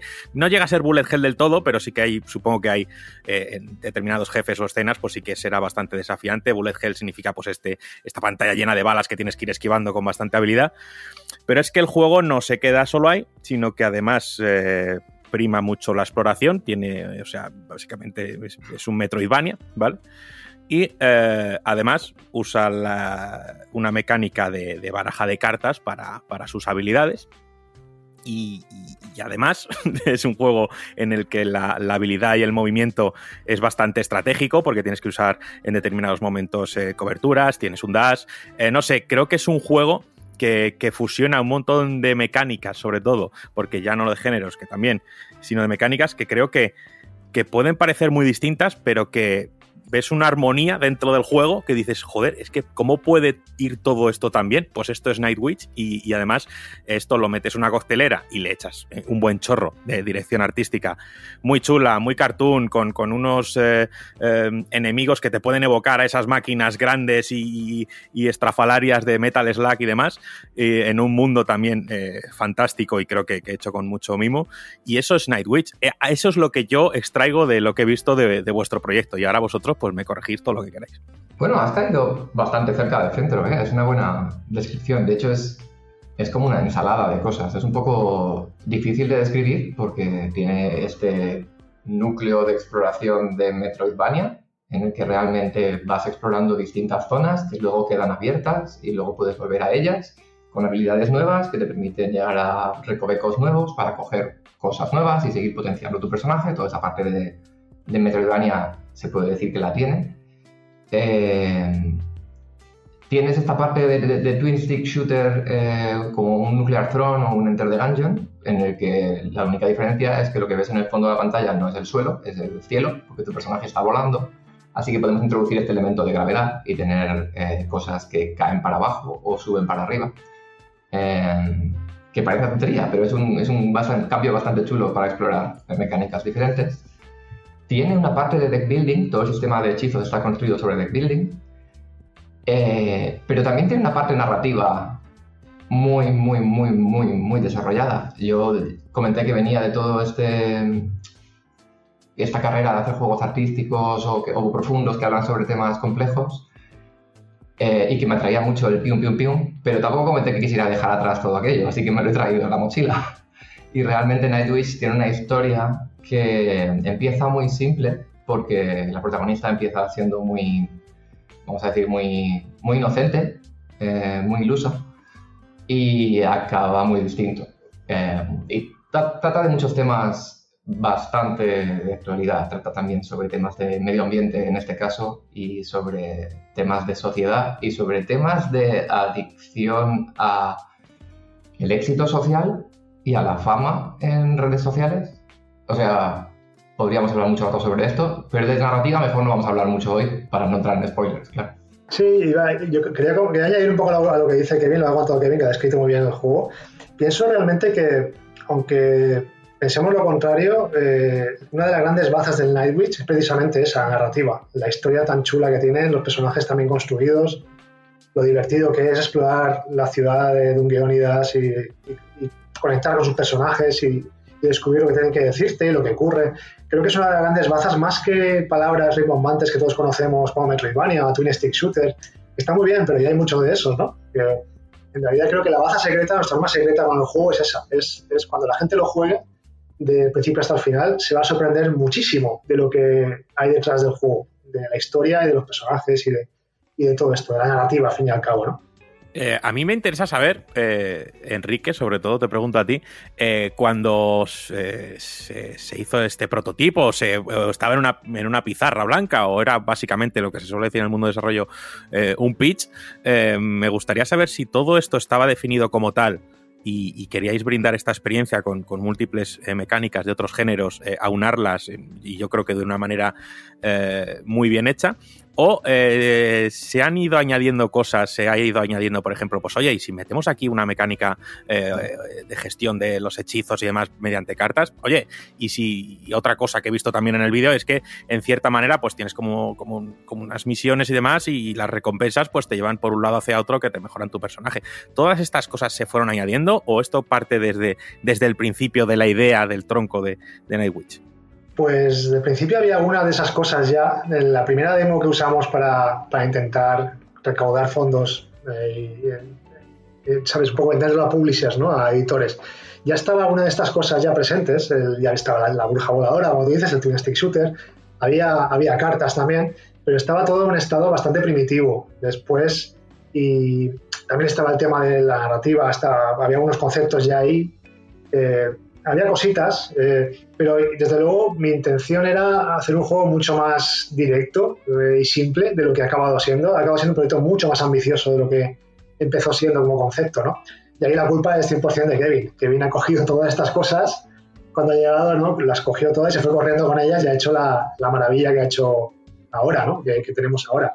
Un juego más ambicioso, más completo, más redondo, con una grandísima historia, con mecánicas muy bien pensadas, incluso llego a, decir originales, porque cosas que no hemos visto. Eh, siempre creo que, que la gente nos infravalora en ese aspecto, porque ven nuestros juegos como si son arcades sencillos o son mecánicas sencillas, sí, pero siempre nos gusta innovar un poquito, nos gusta hacer, no, no revolucionar la industria del videojuego, porque eso es muy complicado, pero sí, en cierta manera, meter pequeñas innovaciones aquí y allí, que igual la gente no se da tanta cuenta de ellas, pero ahí están, ¿no?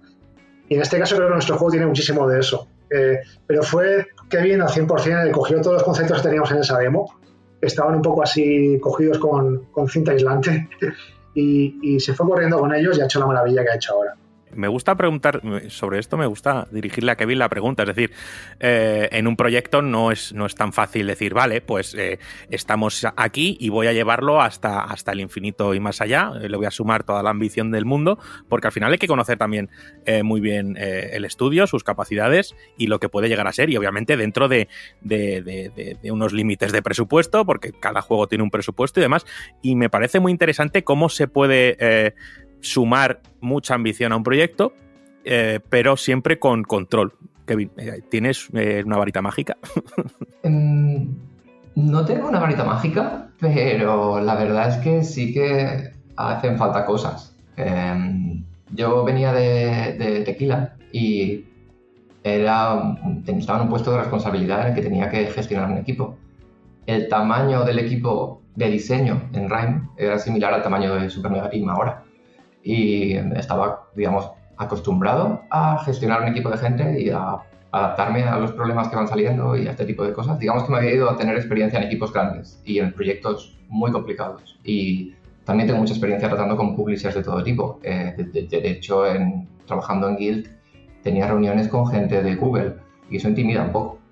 Y bueno, ahora está anunciado el, el Song of Nunu, así que también he tenido reuniones con gente de Riot, he tenido reuniones con gente de Sony, he tenido reuniones con publishers de todo tipo.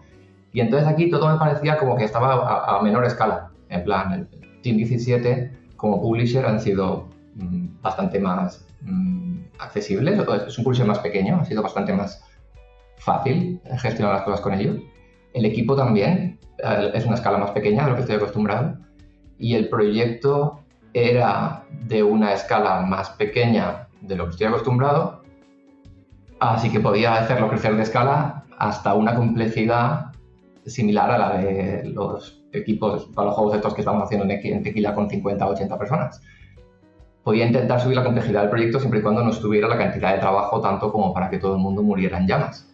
Y no sé, parece complicado, pero es lo que llevaba haciendo 10 años, así que me puse a hacerlo y mm, por supuesto no lo hice. Kike lo escribe como que yo pillé el proyecto y salí corriendo y me hace gracia porque me estaba riendo todo el rato aquí con el, el micro muteado porque es un poco así, pero en realidad yo vine a acoplarme al proyecto, porque a mí me gustaba muchísimo lo que había. Así que me senté con ellos y fue en plan, ¿hacia dónde tira la historia? ¿Qué ideas hay que meter? ¿Qué os parece si hacemos esto con las cartas? Y todo lo fuimos como probando un poco e involucrando a todo el mundo en el equipo. O sea, yo creo que todo el mundo en el equipo puede decir que siempre ha tenido la ocasión de vetar cosas o de, proponer cosas distintas o de proponer cambios.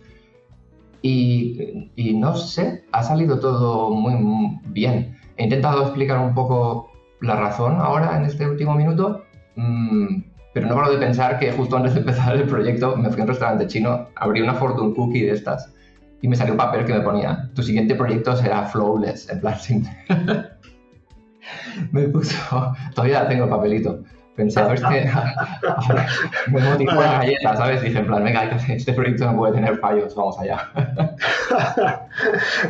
ya te, te el futuro de la galletita china esta. Sí, les mandé una foto a todos, en plan, me ha salido esto en una galleta, que sepáis que estamos cubiertos, ya está.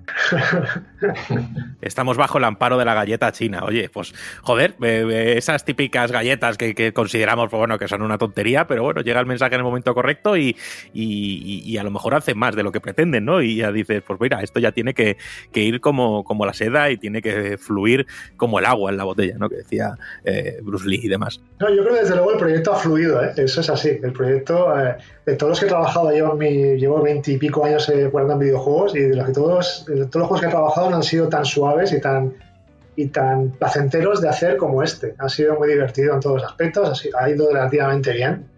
Como ha, ha habido momentos malos, como son como en todas partes, como en todos los proyectos, son inevitables, pero no momentos catastróficos en ningún momento. No ha sido tan, tan fuerte como eso.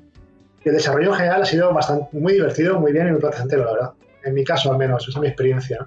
Hmm, La verdad Sí, la galleta tenía razón, al fin y al cabo.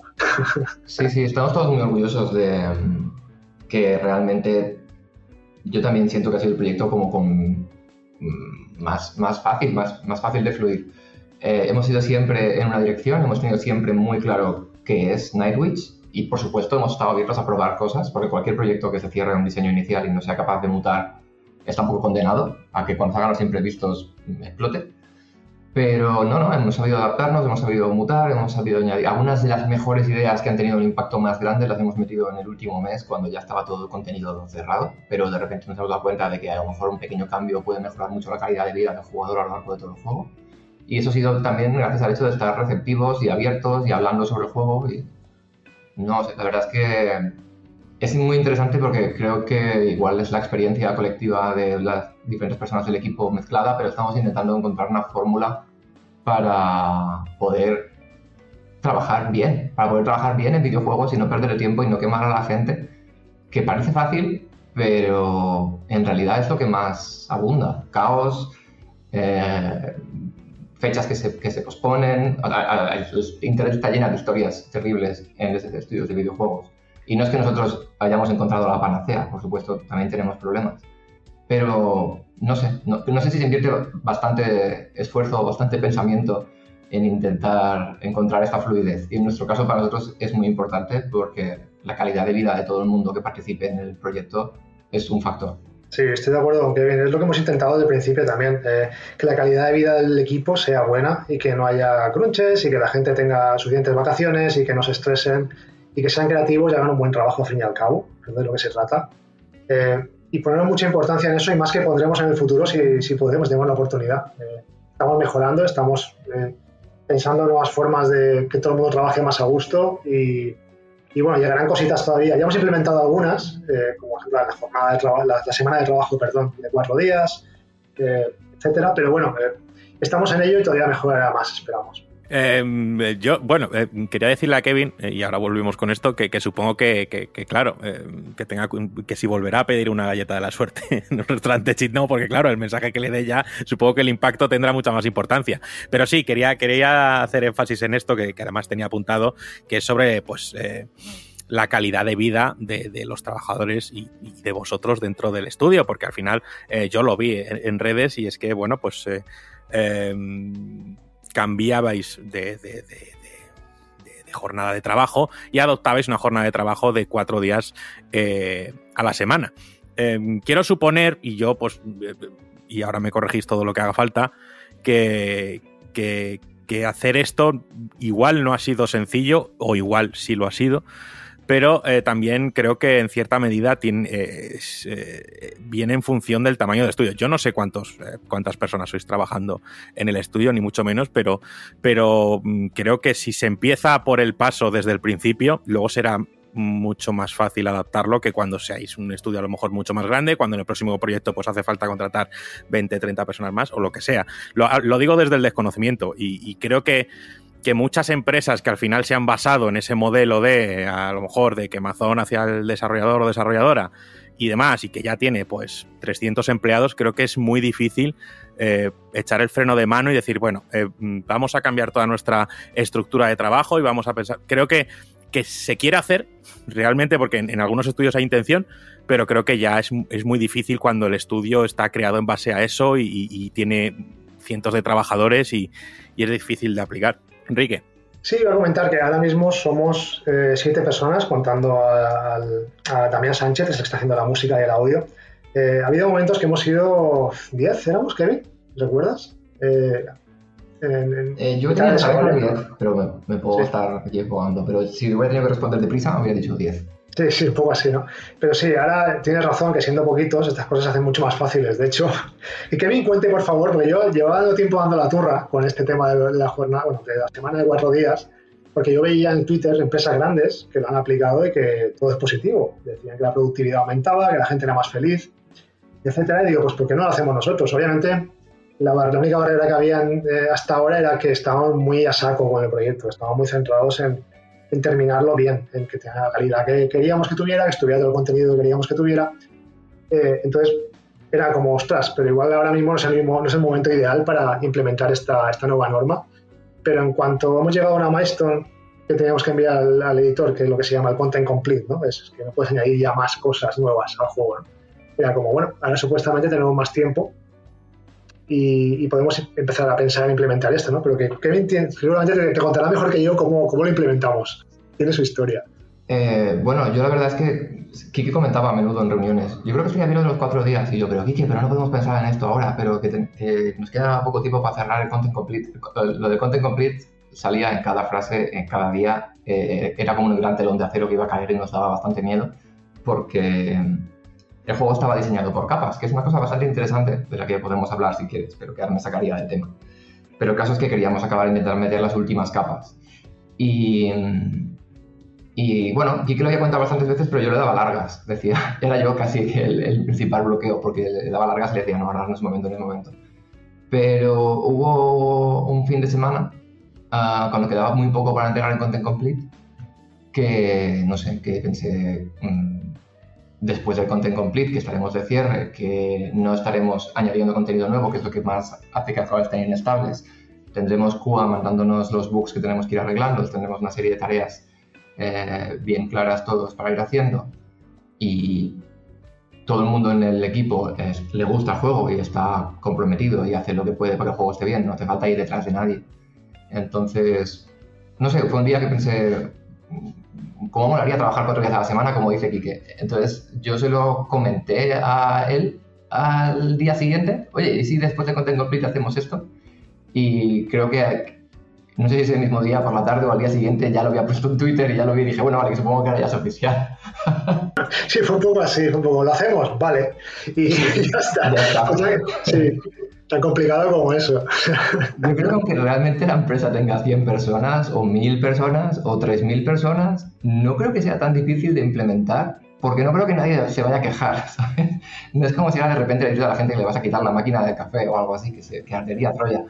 Me parece que si dices vamos a pasar una jornada de cuatro días, las personas que tengan trabajos de organización, los productores, eh, directores y tal, seguramente tendrán reuniones periódicas programadas que habrá que mover un poco y seguramente estoy, estoy exagerando con lo simple que sería, pero realmente creo que no sería tan complejo. Creo que realmente si todo el mundo en el equipo lo apoya porque va a tener un día más, el cambio sería bastante fácil. Y una cosa que podemos decir es que acabamos de empezar, todavía no sabemos qué va a pasar, todavía no sabemos si va bien o si va mal.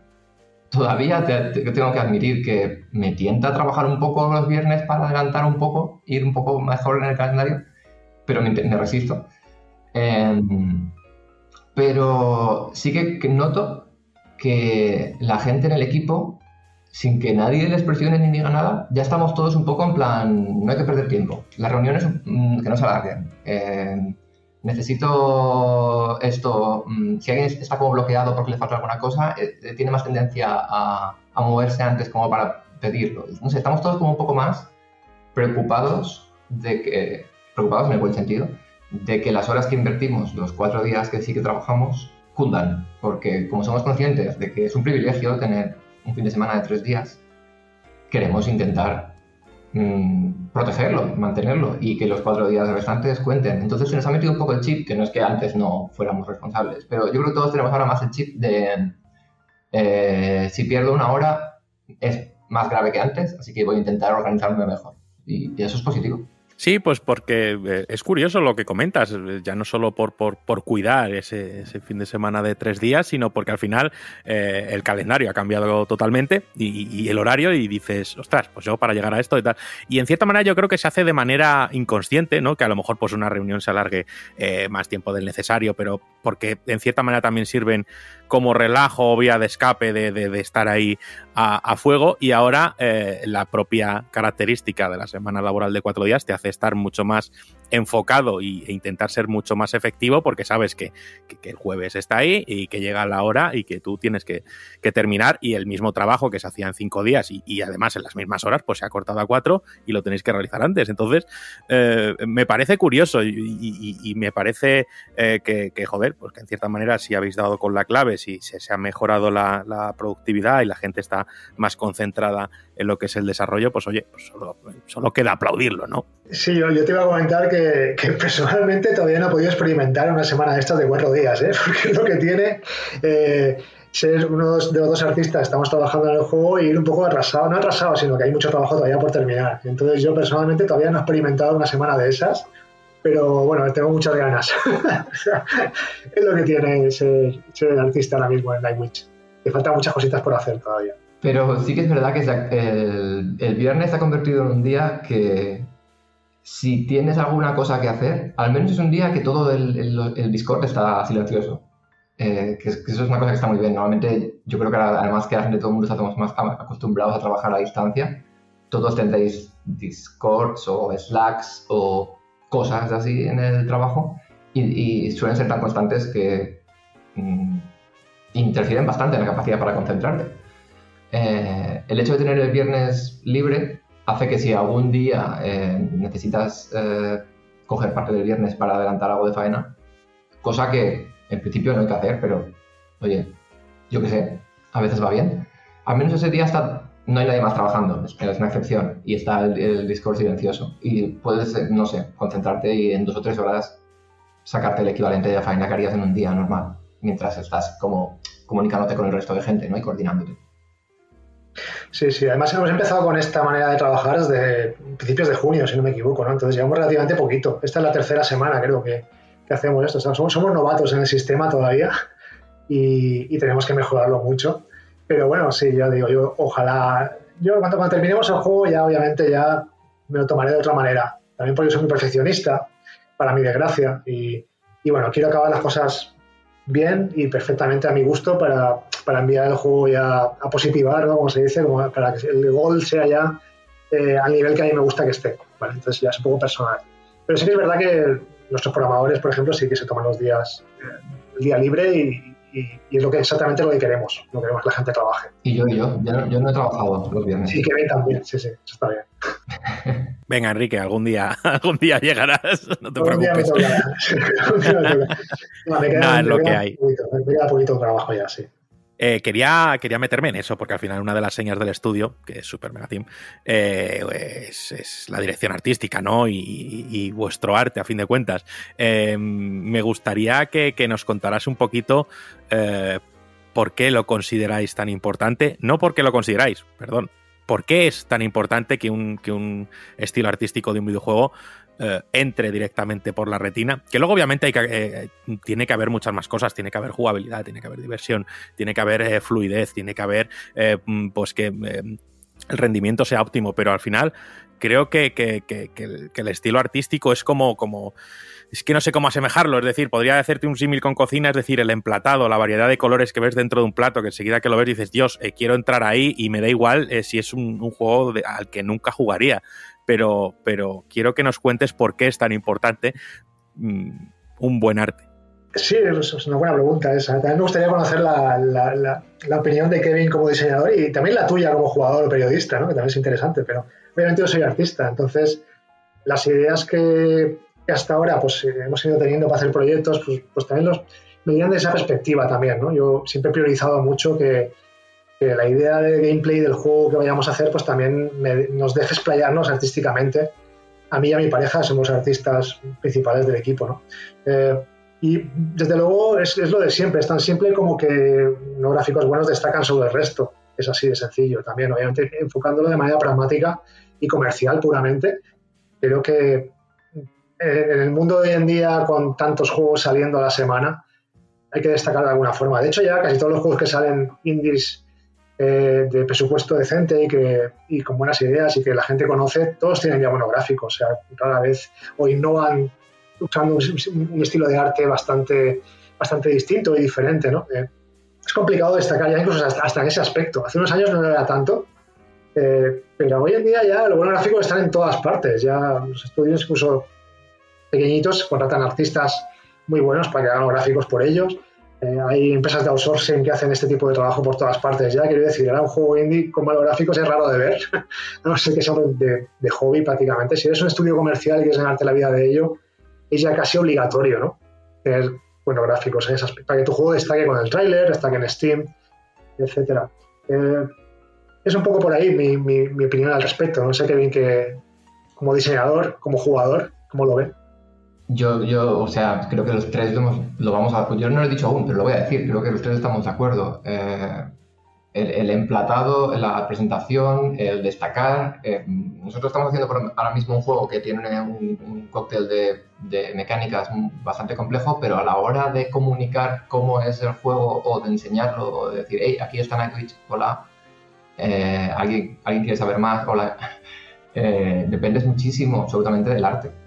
Y hay una parte del arte que no hemos mencionado y en la que en Super Mega Team mm, voy a usar tercera persona porque es totalmente parte del, equipo de arte de Super Mega Team, pero son unos genios que es la parte del game feel. No solamente es esa parte de que los, un screenshot se vea bien, es que tú cojas el mando. No sé si alguien aquí ha jugado a Rise and Shine, pero habéis notado la sensación de disparo en ese juego y lo increíble que es. Pues cuando estás jugando en Nightwitch, cada vez que implementábamos cualquier cosa, un hechizo o algo, eh, un hechizo nuevo, vamos a hacer una prueba, no sé qué, lo ponías y ya tenía el game feel. Ya está, es que, es que Kike no es capaz de dejar una cosa sin, el game feel de puta madre. Y te dice, no, está placeholder. Y yo, ah, bueno, vale. Y luego lo deja mejor y dices, ah, es verdad, estaba placeholder. Pero es, es una parte no solo del, del visual, sino el visual en movimiento. El screen shake, las partículas, eh, los fogonazos, eh, las piezas de los enemigos cayendo y rebotando por todas partes. Mm, todo el rato. O sea, realmente Kike, la parte de, del arte visual y del game feel como parte de la, la- la experiencia audiovisual, la lleva tan al extremo que yo creo que es prácticamente el único campo en el que ha entrado en diseño con escudo y espada a, a pelear conmigo. Sí, En plan, sí, no, no, no, esto tiene que ser más rápido, esto no se siente bien, esto tiene que ser más así. Y, y bueno, siempre que me lo dice, tiene razón. Eh, eh, No, bueno, alguna, alguna vez no siempre, pero y alguna batalla he perdido también ahí, ya lo sabes. Pero porque yo soy muy, muy persuasivo. sí, ese es el problema. que es imposible Pero- convencerte. Pero sí. las que. Pero las que. Quiero decir, en las que no nos hemos puesto de acuerdo siempre ha sido porque había como alguna razón de diseño que tiraba en dirección contraria. Por ejemplo, si, si la protagonista volara más deprisa, sería. se sentiría muchísimo mejor recorrer los escenarios, pero tendría que poner muchas más balas enemigas y a mucha más velocidad para poder tener la posibilidad de golpear al player. Y el juego sería bastante más caótico. Y igual no tendrías nada de tiempo para estar pensando en la baraja de cartas que va cambiando en tu mano. Entonces, a veces es como un- una compleja telaraña de cosas y alguna sale poco perjudicada para beneficiar a otra. Y en este caso, que este juego es un cóctel de tantos elementos diferentes, ha habido que ser muy, en plan, subir y bajar los diales de las cosas, un poquito más de de aquí, un poquito menos de velocidad para tener un poquito más de tiempo para pensar en esto, eh, apuntar con dos joysticks no debe ser una prioridad, vamos a hacer tal, y, y siempre ha habido mucha negociación. Pero yo estoy completamente 100% de acuerdo en que bueno, yo, yo soy bastante radical con el tema, probablemente me equivoque de lo radical que soy con el tema, pero yo creo que prácticamente el arte es lo que vende el juego. El arte incluyendo el, el- el cómo se ve y el qué es, porque nosotros vemos un mundo y si el mundo es atractivo, tanto visualmente como como concepto, queremos entrar en él. Así que creo que no hay nada, nada que venda tanto un juego como, como la, la impresión visual que te cause cuando lo ves. Sí, sí, totalmente de acuerdo. También hay que decir que, que yo creo que gran parte de- del estilo visual y de, y de que el juego sea tan, tan bonito de ver, gran parte de la culpa de... Yo, he hecho, he enemigos y efectos especiales, explosiones y el game feeling, como bien dice Kevin, pero los decorados eh, los ha hecho 100% eh, junto con otro artista, Mara Hernández, otro artista del equipo, ¿no? Ha hecho un trabajo maravilloso, increíble, y creo que el 70% del- de la calidad gráfica que tiene el juego, de, de- de ver un screenshot, viene de los decorados precisamente, no tanto de mis enemigos o de mis personajes, sino de eso. ¿no? Y ahí hay que darle todo el mérito que se merece, que es muchísimo. ¿no? Eh, sí, sí, sí. Pero quería conocer la opinión de Rami también al respecto de esto. ¿Tú qué opinas como periodista y como jugador al respecto de los gráficos en un juego? ¿Son lo más importante? ¿No lo son tanto? Porque yo también te de decir yo tengo muchísimas ganas también de, de hacer un proyecto en, en- en un bit, ¿eh? blanco y negro, pixel art de Spectrum, ¿sabes? No me importaría en absoluto después de hacer toda esta burrada que hemos hecho, ¿no? ¿Tú qué opinas? Eh, a ver, eh, lo de periodista a mí me viene grande. Yo no soy, yo no soy periodista. Al final, bueno, pues me encargo de hacer el tema del podcast y que he sido jugador y soy jugador durante muchos años. Y, al final, cada vez que hablo con, con vosotros, hablo con estudios, con distintos proyectos, hablo con, con, con- con Miguel Paniagua y con David Canela, que desde aquí les mando un beso enorme y nos vienen a hablar sobre temas de desarrollo. Yo aprendo palabras pues como pitch. Yo sé que cuando hablas de game feel sé lo que estáis diciendo. Yo sé que cuando habláis de outsourcing también lo entiendo. Pues todo esto ha sido un aprendizaje que nunca acaba. Pero bueno, centrándome en la pregunta. Sí, yo soy muy radical respecto a lo que también dice mm, Kevin, que, directamente un estilo artístico básicamente eh, te vende el juego. igual que, que, te vende un plato, ¿no? Yo es que hago la, la- la- semejanza con, con cocina porque yo he sido cocinero durante 10 años, entonces hago muchas analogías simples con eso. Em, pero, y como bien ha comentado Enrique, eh, sí que se ve que en, el- en la escena indie sobre todo, eh, al final es un campo que se nutre mucho y que incluso se encarga a empresas exteriores y si tienes un juego indie de presupuesto, eh, podamos decir, eh, decente, ¿vale? Porque luego en la escena indie creo que a mí no me gusta clasificar los desarrollos, pero, pero creo que muchas veces no es justo calificar un desarrollo indie como puede ser X eh, frente a otro como puede ser Y, que, que- que- incluso hay millones de dólares de diferencia, ¿sabes? Pero hay un problema, yo creo que se está dando un problema. Un juego indie, como bien ha dicho Enrique, tiene que ser bonito y tiene que destacar para, obviamente, pues si hacen un Kickstarter, si ves un pantallazo en Steam, con esa pequeña imagen o con ese pequeño gameplay que vas a ver en un vídeo muteado durante 5 segundos, digas, hostia, espera, eh, voy a hacer clic. Pero eh, se está dando el caso de que, vaya, este es otro indie mm, cuco o bonito más. Y luego ves que a tema jugable, ves que a los mandos, eh, eh, sí, es muy bonito, pero luego no te transmite nada, luego no te diviertes o incluso encuentras eh, mm, cosas toscas como un currusco de pan. Entonces, eh, creo que es una cosa que está bien que destaque y que al final sea una característica del mundo indie, pero cree, no me gustaría que se use para engañar, como se hace en, restaurantes de estos, pues yo que sé, antiguos de la costa, que te ponían la foto aquí eh, del, del paellón y veías ahí 700 cigalas dentro y luego pues lo que te ponen es otra cosa, ¿no? No engaña visualmente, pero sí que en el conjunto, o luego esa paella no está buena, o es insípida, o no sabe a nada. Eh, eh, creo que, tiene, tiene esa virtud y tiene también esa, ese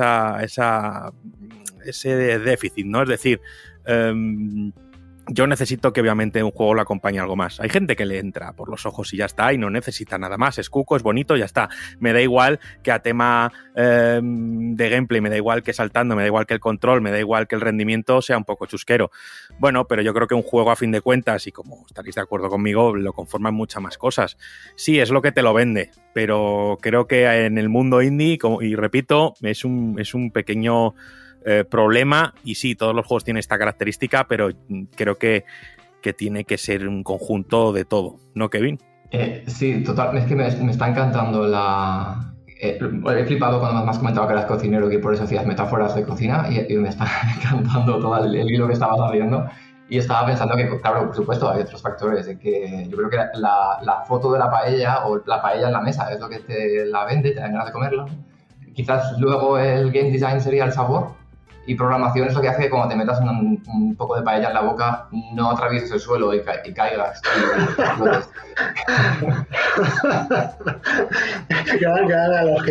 La programación a lo mejor que es que el grano esté cocido y no te metas un puño de gravilla en la boca, ¿no? A lo y que te mejor. quede pegado el tenedor y te permita subirlo hasta la boca. O sea, la programación es que el universo se mantenga, básicamente. La comida explosiva, esa era la innovación que va a traer Kevin a la cocina. También me ha gustado esa.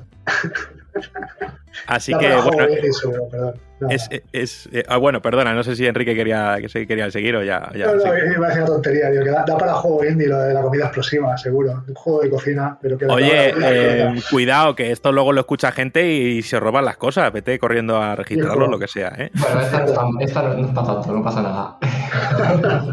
la podemos regalar. Esta, esta paga la casa. Bueno, em, eh, joder, yo es que estoy a gustísimo aquí charlando, pero tampoco os quiero robar mucho más tiempo. Quería eh, tocar un par de puntitos más rápidamente.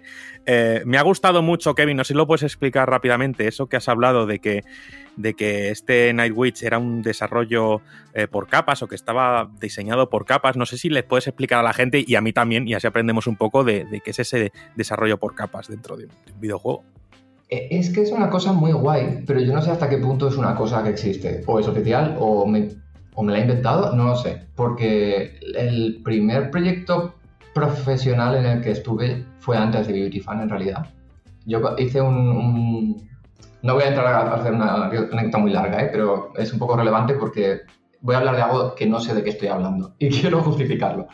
Eh, el primer proyecto en el que estuve fue un proyecto que esta- había gente de ex Green, ex Piro, ex Mercury Steam, se habían juntado un montón de gente muy pro y estaban haciendo, esto fue pues antes de en 2009-2010, estaban haciendo un juego muy guay con muy buena pinta. Y yo acabé ahí mm, de pura potra y de, a base de hacer cosas ninja en convenciones. El caso es que yo me encontré en un equipo en el que yo no tenía ninguna experiencia comparada con toda gente que había a mi alrededor.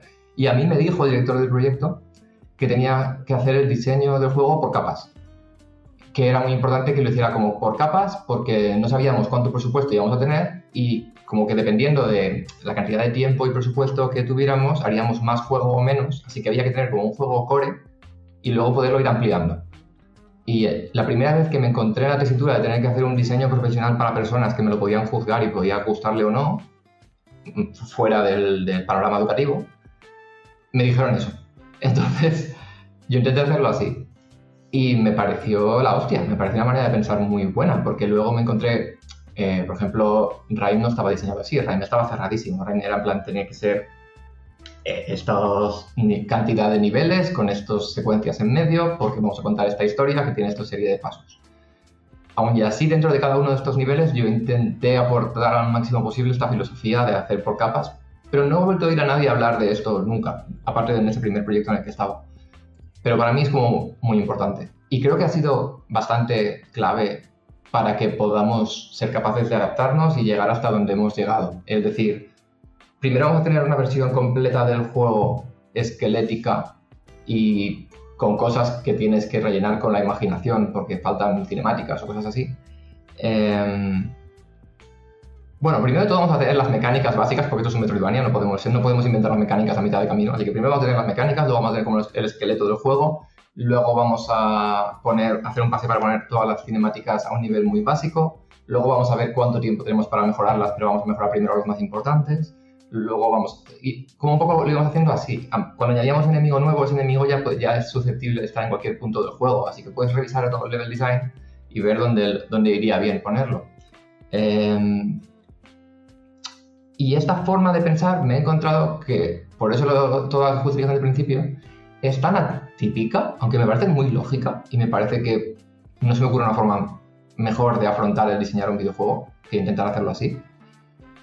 Eh, hemos tenido hasta problemas con el publisher, problemas pequeños que hemos podido hablar, no problemas graves, pero hemos tenido problemas de comprensión porque ellos mismos no sabían eh, qué juego era el que, está, que tenían entre manos a, a mitad, mitad de desarrollo, ahora sí, pero a mitad de desarrollo no, porque a lo mejor teníamos ya todos los niveles y todos los puzzles y todos los combates, pero aún no había absolutamente nada de narrativa puesto. Porque aún podíamos decidir simplificar la narrativa a muerte si hubiéramos tenido problemas o no hubiéramos llegado a tiempo y hacer el juego menos narrativo. Entonces, cuando cayó la narrativa, cayó como una capa entera que cubrió el juego de principio a fin. Y de repente en el publisher vieron que, hostia, que es un juego narrativo ahora además. Luego cuando cayó otra capa encima eh, de, toda la fase de progresión y de, por ejemplo, todos los prisioneros que están escondidos que puedes encontrar y luego aparecen en el, el sitio y puedes hablar con ellos y todo eso, el juego estaba acabado y, eso no estaba. Entró de golpe como una capa que afectó al juego entero de principio a fin. Y cada una de estas capas que ha afectado al juego de principio a fin lo ha elevado un poquito de categoría respecto a un juego más simple, pero siempre han sido como capas que lo, manchaban todo, lo tenían todo. Y eh, ha provocado que en el publisher hayan pasado un poco como de, ah, bueno, pues esto es un juego pium pium pium, ah, ah, hostia, ahora tiene narrativa, ah, hostia, ahora tiene esto, ah, ostras, ahora tiene esto otro, pero todo el juego entero va añadiendo características. Y llega un punto en el que se te acaba el tiempo, el dinero o la energía y paras de meter capas. Pero hace tiempo que ya podías haber sacado el juego. Y eso te permite estar mucho más relajado en la parte final. No relajado del todo, porque lógicamente estás en plan, quiero meter 17 capas más. Pero te permite estar mucho más relajado porque sabes que estás a nada, a poner un lazo de poder cerrar el proyecto prácticamente. Mucho antes. Sí, sí, sí. Estoy de cuenta que viene muy curioso con el, con el publisher. Ha sido un poco así. Eh, no sabía muy bien lo que tenía entre manos hasta que realmente ha caído, han caído estas últimas capas que hemos ido añadiendo y de repente ha sido como, ojo, ojo, esto, wow. De hecho, hemos tenido esa reacción de mucha gente bastante arriba en publisher que han dicho, ostras, este juego mola, ojo, este juego mola más de lo que pensábamos, ¿no? ha sido un poco así. Ha sido un poco así. Por una parte, ha sido, no te voy a negar, ¿eh? ha sido un poco frustrante. Eh, a mitad de desarrollo tener esa sensación por parte del publisher, pero después ha cambiado radicalmente, ya están a tope con el juego. Pero ha costado su tiempo y su, y su trabajo, desde luego. Bueno, siempre no estaba a tope, pero yo creo que lo veían como, como algo más, bueno, en plan, está chulo. Y ahora y ahora lo ven diferente. También es una cosa que hay que tener en cuenta, si algún diseñador está escuchando y se pone en plan, diseño por capas, ¡uh! hay que tener en cuenta eh, también dentro del equipo. Este diseño por capas puede provocar que estés al 75% del desarrollo y el juego todavía tenga pinta de que está mal, porque el diseñador sabe lo que viene y sabe lo que va a acabar de añadirse y sabe que los huecos que están ahora por todas partes se van a rellenar y va a estar bien, pero necesariamente no tiene por qué saberlo el resto de gente y puede llevar a, a mucha inquietud, inseguridad, a muchas discusiones, porque nadie quiere estar trabajando en un juego que le parece que va mal. Todo el mundo quiere estar orgulloso del juego, sin importar el rol que tenga ni el papel que tenga. Así que es muy importante que haya una comunicación muy constante, mm, que el, el diseñador o el director eh, esté, abierto a, a críticas, a sugerencias, porque este, esto de diseño por capas provoca que haya gente que diga en plan, es que juego es aburrido ahora mismo, no sé qué, o le falta, le faltan cosas. Y dices, sí, sí, pero aún, o sea, la siguiente capa que metamos, ya verás, ¿sabes? ¿Qué cambio más grande va a ser para todo? Pero es, es eh, sí, es algo con lo que, por ejemplo, no había hecho un, diseño tan complejo de un juego desde el principio por capas nunca, eh, excepto ahora en, Nightwish. Y estoy súper contento con cómo ha funcionado, pero me he encontrado esto, que también es muy importante mantener al equipo informado sobre hacia dónde está haciendo, porque si no, claro, pobres, ¿sabes? Está- están muy confundidos. Es como, pero si esto no tiene pinta de que tenga, vaya a tener sentido nunca a mitad de desarrollo. Sí, sí, de hecho yo tenemos meetings con una persona de, de nuestro publisher una vez al mes eh, que se encarga de una cosa muy concreta y él es muy fan del juego desde el principio, ¿no? Y siempre me decía, bueno, ¿cuándo lo puedo jugar? ¿Lo puedo jugar ya en esta última, en esta última versión que habéis subido? Y yo, no, no, espérate a la siguiente que introduciremos esto y esto y esto. Y llegaba el momento y me decía, ¿ya lo puedo jugar? Y yo, no, espérate, pues que en dos meses tenemos esto otro que mola mucho más el juego y tal. Y está de mí hasta el gorro, pues nunca, nunca puede jugar. Y ahora estoy, le estoy diciendo, espérate que Kevin está poniendo el balanceo del juego ahora para que todo tenga más sentido, las batallas molen más. Y jolín, es que no puedo jugarlo nunca, ¿cuándo, cuándo voy a poder? Y cuando esté en la caja, yo sí, exacto, ahí es cuando tienes que jugarlo. Claro, es así. Es así. Ahora mismo lo único que estoy haciendo yo es eh, eso, balanceo. Estoy yéndome a todos los combates del juego y subiendo esta bala, bajando esta bala, subiendo este daño, bajando este hechizo, haciendo este hechizo más caro. Lo he dejado un poco para el final porque es una parte que puedes tocar sin provocar ondas, eh, además de departamentos. Pero es, es, es otro ejemplo de esto de las capas. Eh, es una capa muy importante. Solo la he dejado hasta el final porque sé que al final iba a tener bastante tiempo para, para dedicarle. Pero mm, provoca que si alguien juega el juego ahora dirá, hostia, está muy guay todo, pero por ejemplo de la mitad al final es muy fácil. Y, y, claro, lo que sí que ha pasado es que cada mes mejoraba mucho la calidad. El mes, hubo un mes que dijimos al publisher, oye, el juego ahora está parecido, pero ahora cada vez que vuelves de una misión te meten en una sala, te hacen una rueda de prensa, te preguntan por la misión y puedes decidir contar la verdad, eh, pero todo el mundo se va a poner muy intranquilo o mentir y todo el mundo va a estar de buen rollo, pero habrá consecuencias. Y se quedan en plan, ¿cómo? ahora está esto en el juego nosotros sí, sí, estaba previsto, pero aún no habíamos podido meterlo. Ostras, esto a tema de, de, de, publisher, de que, joder, les han dicho, venga, vamos a invertir en vuestro proyecto y lo vamos a publicar.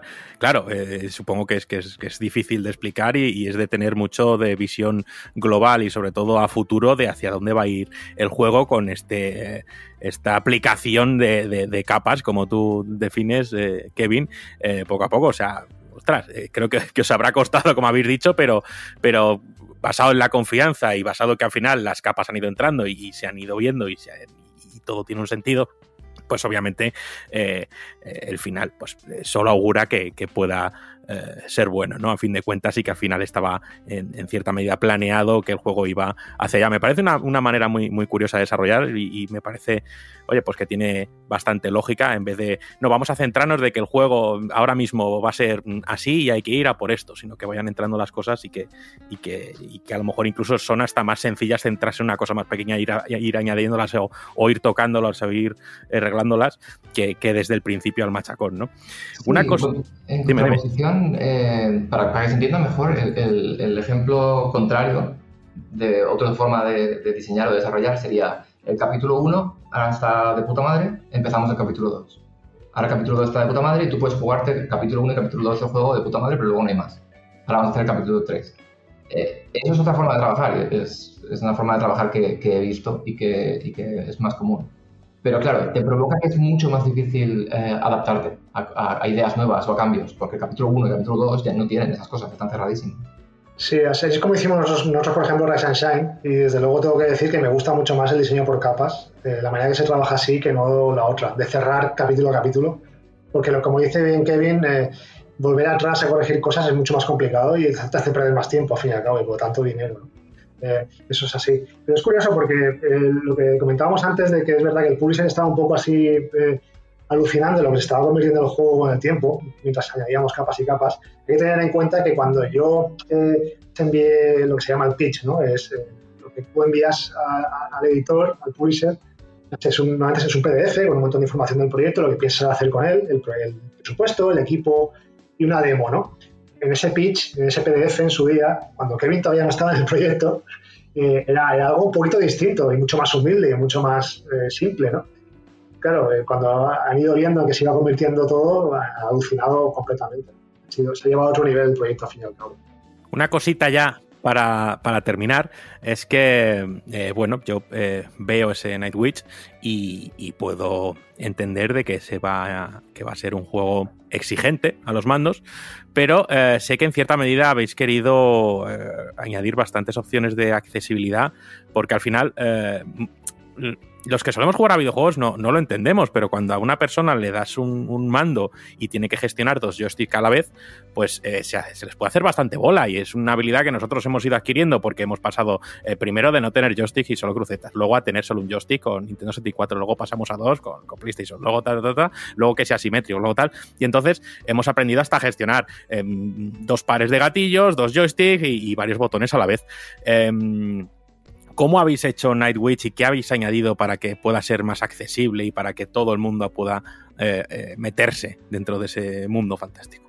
Ostras, me encanta que hagas esta pregunta, porque la verdad es que me hubiera dado pena acabar la entrevista y luego decir, ay, no hemos hablado de eso, porque ha sido un tema muy importante para nosotros y lo hemos hablado mucho. Y el juego realmente tiene elementos de bullet hell, que es como, eso ya solo ya podría tirar para atrás a cualquier persona mm, que no tenga muchos reflejos o mucha experiencia jugando juegos o algo así. Y, lo he comparado antes con, Nuclear Throne o Enter the Gungeon, que son twin stick shooters. Twin stick shooters, tienes que usar los dos sticks en este shooter. Pero realmente Nightwitch es muchísimo más accesible que todo eso. Nightwitch es un juego que te puedes pasar con un dedo. Si le pones celo al botón de disparo para que esté apretado eh, y, y solamente pones un dedo en el joystick de movimiento, te puedes pasar el juego. Porque hemos hecho que, primero todo, hay un sistema de, de autopuntado que si tú pulsas el botón de disparo, pero no estás tocando el joystick derecho para decir hacia dónde disparas, la protagonista dispara al enemigo más cercano, a no ser que esté al otro lado de una pared. Pero si está al otro lado de una pared, pues apunta al enemigo más cercano que no esté al otro lado de una pared y ya está. Eh, si. O sea, solo eso ya te permite que si tú crees que tienes habilidad apuntando y quieres apuntar, puedes usar el joystick derecho y de hecho tienes una bonificación al daño si estás apuntando con el joystick. Si pequeñita, pero que ahí está.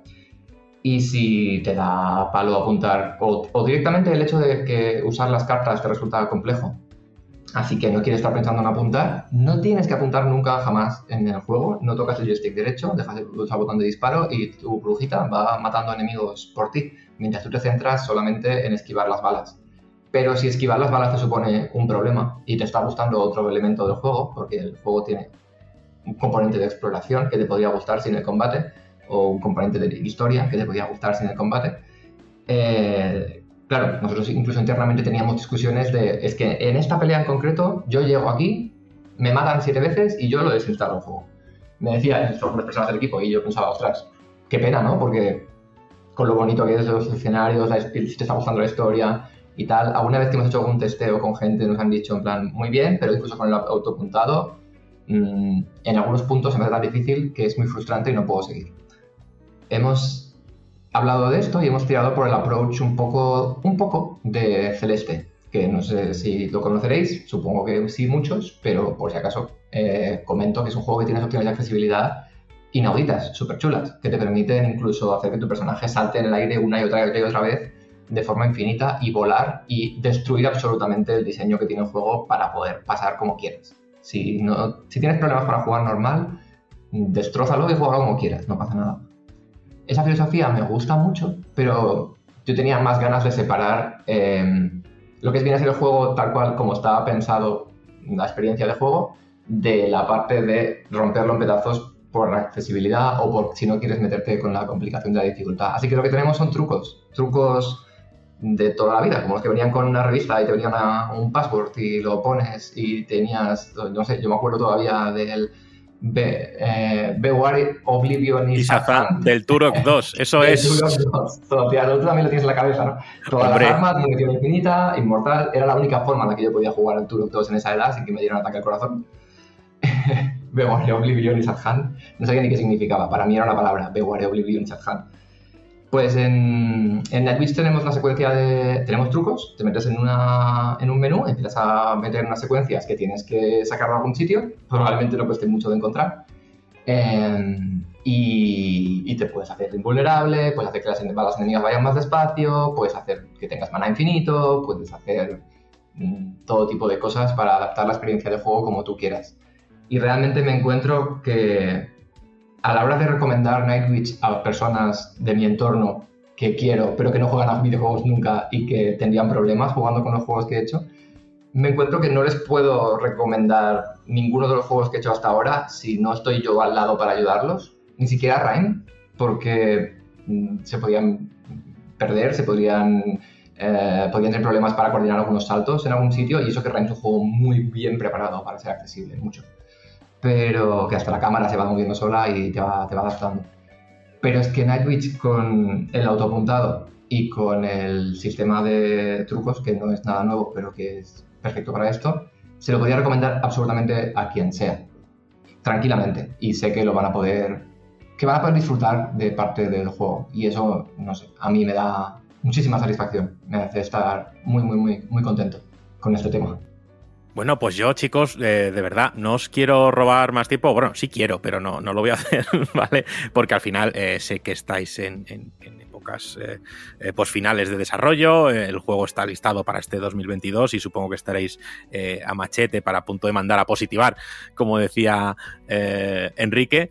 Así que de verdad ha sido un placer. Se me han quedado varios temas en el tintero. Igual, pues otro día, pues os doy un toque para, pues, para hablar sobre tema eh, publishers, porque me llama mucho la atención y vosotros pues habéis ido con, distintos tipos de publishers en función de cada, de cada juego. El tema del desarrollo móvil frente al desarrollo para PC y consolas. No sé, creo que, que hay muchos temas aquí que se pueden hablar, pero no os quiero robar eh, mucho más tiempo. Así que bueno, en primer lugar, Enrique, oye, muchísimas gracias por, por hacernos este, este huequito, sobre todo en la época eh, de desarrollo en la que estáis. Eh, yo sobre todo daros mucho ánimo y que nada, que aquí estamos para lo que haga falta. Muchas gracias por, por la oportunidad, ha sido muy divertido y ha costado cuadrarlo, pero al final lo hemos conseguido de estar los tres aquí charlando un poquito del proyecto. Y nada, cuando quieras, oye, encantado de volver. Eh, ojalá sea para hablar de los del grandísimo éxito que ha sido el juego cuando salga a la venta. De eso, sinceramente, y no es por peloteo, porque a mí no me gusta eh, pelotear, pero creo que estoy casi convencido. O sea, es un juego que, que- que de verdad y que insto a la gente que está escuchando ahora mismo que le eche un vistazo a Nightwitch. Es decir, que lo mire y que saque sus propias conclusiones. Pero creo que es un juego que entra por los ojos y que ves ese- esa protagonista moverse, que ves todo lo que te ofrece y creo que, que directamente entra. O sea, yo, yo voy a estar ahí día uno y eh, lo saben, lo saben los chinos que hacen las galletas buenas que tienen mensajes que se encontró Kevin. Kevin, muchas gracias. A, a ti, a ti. La verdad es que yo no sé lo que va a pasar. A mí el mundo de los videojuegos me parece caótico y terrorífico. Eh, pero yo creo que la galleta ya, ya ha tenido razón, porque el desarrollo ha, ido muy bien y es, no puedo estar más orgulloso de, de este juego. Eh, creo que es el juego del que más orgulloso estoy. Así que yo ya la galleta ya, la- ya le he dado las gracias. Eh, y luego ya cuando salga, pues oye, el destino, la suerte, el mercado y si sale o no sale el Silksong a la vez, eh, influirá, pero creo que la parte que caía en nuestras manos lo hemos hecho muy bien y podemos estar muy contentos, muy orgullosos. Sí, sí, el mejor juego que hemos hecho nunca, de largo. Eso ya lo podemos, lo podemos decir bastante orgullosos. ¿eh? Bueno, pues eh, nada más, de verdad, chicos, muchísimas gracias. Y como decía, echarle un vistazo a Nightwitch y echarle un vistazo a Rise and Shine, de verdad que son juegos con mucha identidad y que seguramente os lo hagan pasar eh, muy, muy bien. Y por aquí, pues nada, vamos a seguir con el podcast y vamos con a qué estamos jugando.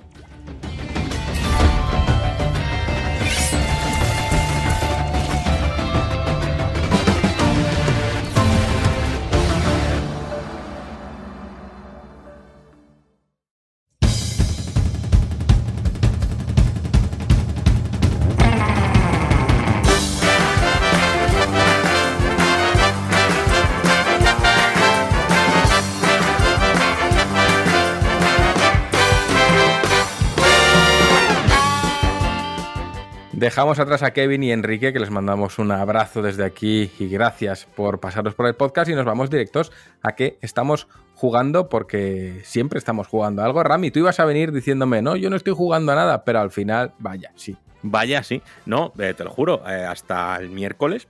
Eh, no, hoy es jueves, miércoles. ah, el martes. Yo es que a mí las semanas. eh, eh, pongo el fin, no es el domingo, es el jueves. ¿sabes? Para mí la semana, cuando grabamos el podcast, termina y empieza la semana siguiente.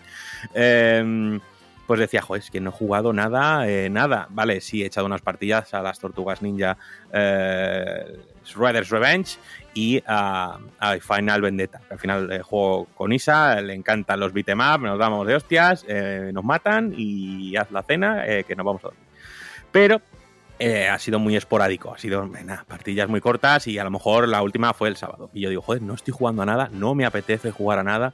Miro la estantería, tengo juegos pendientes, obviamente. eh, miro Game Pass, pero nada me apetece. eh, la estantería tengo juegos larguísimos que yo últimamente es que huyo y, me lamenta porque digo, joder, tengo ahí unos juegazos buenos como puede ser el Den Ring, como puede ser Persona 5 Royal, como puede ser The Red Redemption eh, 2, como pueden ser Final Fantasy VII Remake. Y digo, pero es que no me meto yo 100 horas ni loco. Sé que Final Fantasy VII Remake no dura 100 horas, son 40. Pero mm, prefiero mm, 10 juegos, ¿vale? De 10 horas que un juego de 100, ¿vale? Yo soy así. Em, y digo, joder, pues no voy a jugar a nada esta semana.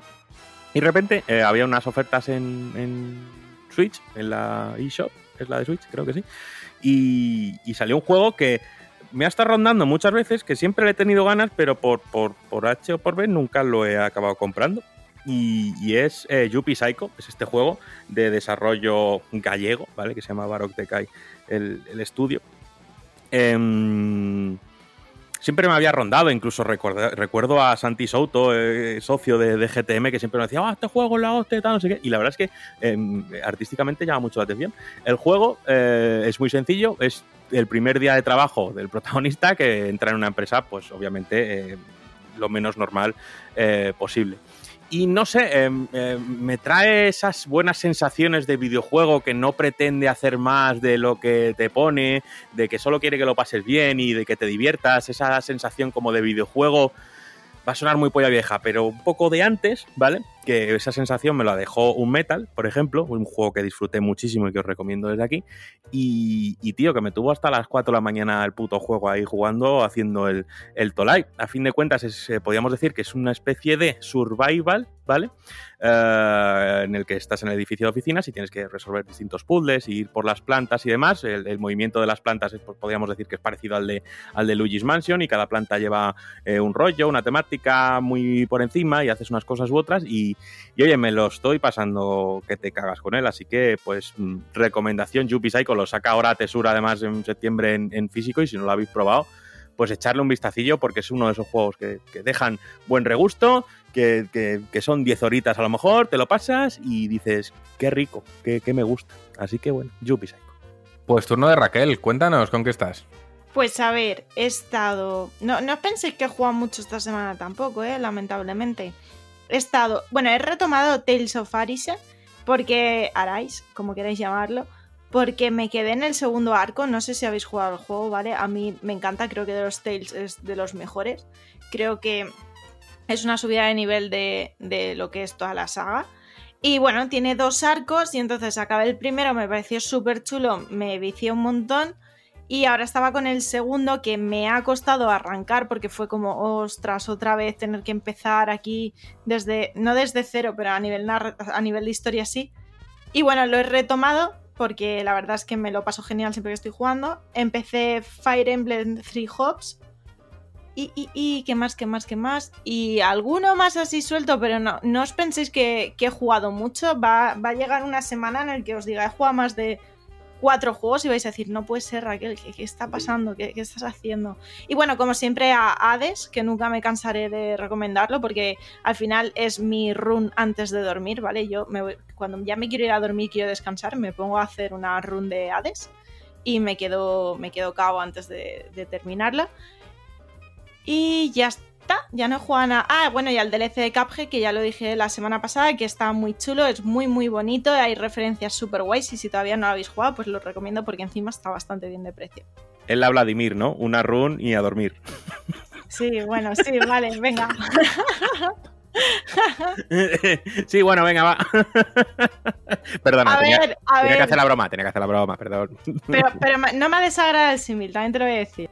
Por favor, que, que alguien diga a quién, a quién está jugando, por favor. Ah, has empezado tú, ahora carga con las consecuencias. Ya, también es verdad, es que soy gilipollas, pero eso no es nada nuevo. O sea que, venga, Dan, sácame de aquí. Joder, te hundes solo, tío. A ver, yo poca cosa, la verdad. Esta semana, bueno, pues vida de autónomo, ya está, vamos a dejarlo ahí. He tenido poco tiempo, pero bueno, por fin he podido retomar ya de una vez por todas Xenoblade Chronicles 2, porque entre unas cosas y otras, pues en plan jugando una, una hora a la semana, como que no haces nada, pero ya he podido retomarlo y bueno, pues, pues muy bien. He avanzado un poquito más, estoy por terminar capítulo 4, ya están empezando a pasar cosas guapas y ya era hora porque el juego tarda mucho en arrancar, pero bueno, es que luego te vicias, eh, te vicias porque el juego es adictivo en, en prácticamente todas sus mecánicas, en combate. Me he viciado mucho a esta movida que tiene del Merc Merc, que es como una gestión de misiones de mercenarios que encargas a tus Blades y los envías a te patrullas y tal, y te piden unos requisitos. Rollo, necesitas a Blades que tengan forma animal, o que sean antropomorfos, o que utilicen este tipo de arma, o que tengan este elemento asociado, o que tengan este atributo. ¿no? Entonces te, te acabas viciando porque según vas mejorando esto, te dejan enviar más patrullas y tal. Y bueno, pues no sé, me- es que me gustan este tipo de minijuegos o de movidas en, en los juegos así de gestión. Y nada, pues, pues muy bien con él. Eh, he estado jugando, bueno, yo no realmente, obligué a un... Vino un colega a casa hace un par de días a, a verme, a estar conmigo un par de días, a- antes de ayer y ayer, y le obligué a ponerse Yakuza Laika Dragon y a empezarse una partida, y he conseguido engancharle. Y bueno, pues ahí estuve rememorando ese inicio de Ichiban antes de que suceda lo que tenga que suceder, ese prólogo maravilloso, ese personaje impresionante. Y juraría que eso ha sido todo. Seguramente haya tocado alguna cosita por ahí. Tengo pendientes ahora mismo dos juegos que quiero jugar para subir al canal, que de normal los habría jugado antes del podcast, pero no ha sido posible, que son Clonoa y Madison. Y bueno, pues la semana que viene os contaré qué me han parecido, pero vamos, eh, estoy seguro de que Clonoa me va a flipar y Madison, pues es terror, pues seguramente me guste también. Así que bueno, ya la semana que viene lo vemos. Pues turno de Javi Bello. Javi, cuéntanos. Bueno, pues como pronostiqué la semana pasada, pues bueno, y ya hilando con lo que decía Dan, pues yo soy otro de esos que está encandilado con las aventuras del buen Ichiban. Ahí sigo avanzando y en Yakuza Laika Dragon. Y, poco más, la verdad es lo único que he jugado esta semana, porque al fin y al cabo es un juego que absorbe mucho, que cuando te metes estás tranquilamente dos horas y, ni te das cuenta. Y bueno, he progresado un poquito, un capítulo dos, no un capítulo solo, porque me he puesto a hacer pues eso. Yo en este tipo de juegos me suele ocurrir que me gusta explorar mucho el contenido opcional, ponerme a patear la ciudad, ponerme a hacer misiones secundarias, buscar secretos, etcétera. Entonces, pues bueno, he llegado ahora a la parte de la gestión inmobiliaria, de llevar el negocio hacia adelante. Entonces, pues bueno, y me parece una forma muy peculiar de plasmar el, el cómo gestionar un negocio y sobre todo las reuniones con, con los accionistas, que son un puto cachondeo. O sea, hay, que, que, que quizás ahí sí que pondría una pequeña crítica, que creo que el tutorial no está bien explicado. Yo tardé dos o tres, digamos, peleas, por así llamarlas, hasta entender cómo funcionaba, que lo más importante es entender la mecánica de piedra, papel, tijeras con tus, con tus representantes. Pero bueno, eh, la verdad que sí, muy, muy gracioso. Es que es eso, es lo que dije el otro día. Es un juego súper entretenido, que te arranca una carcajada cada dos por tres o te, o te entra la, lágrima floja cada vez que se pone serio.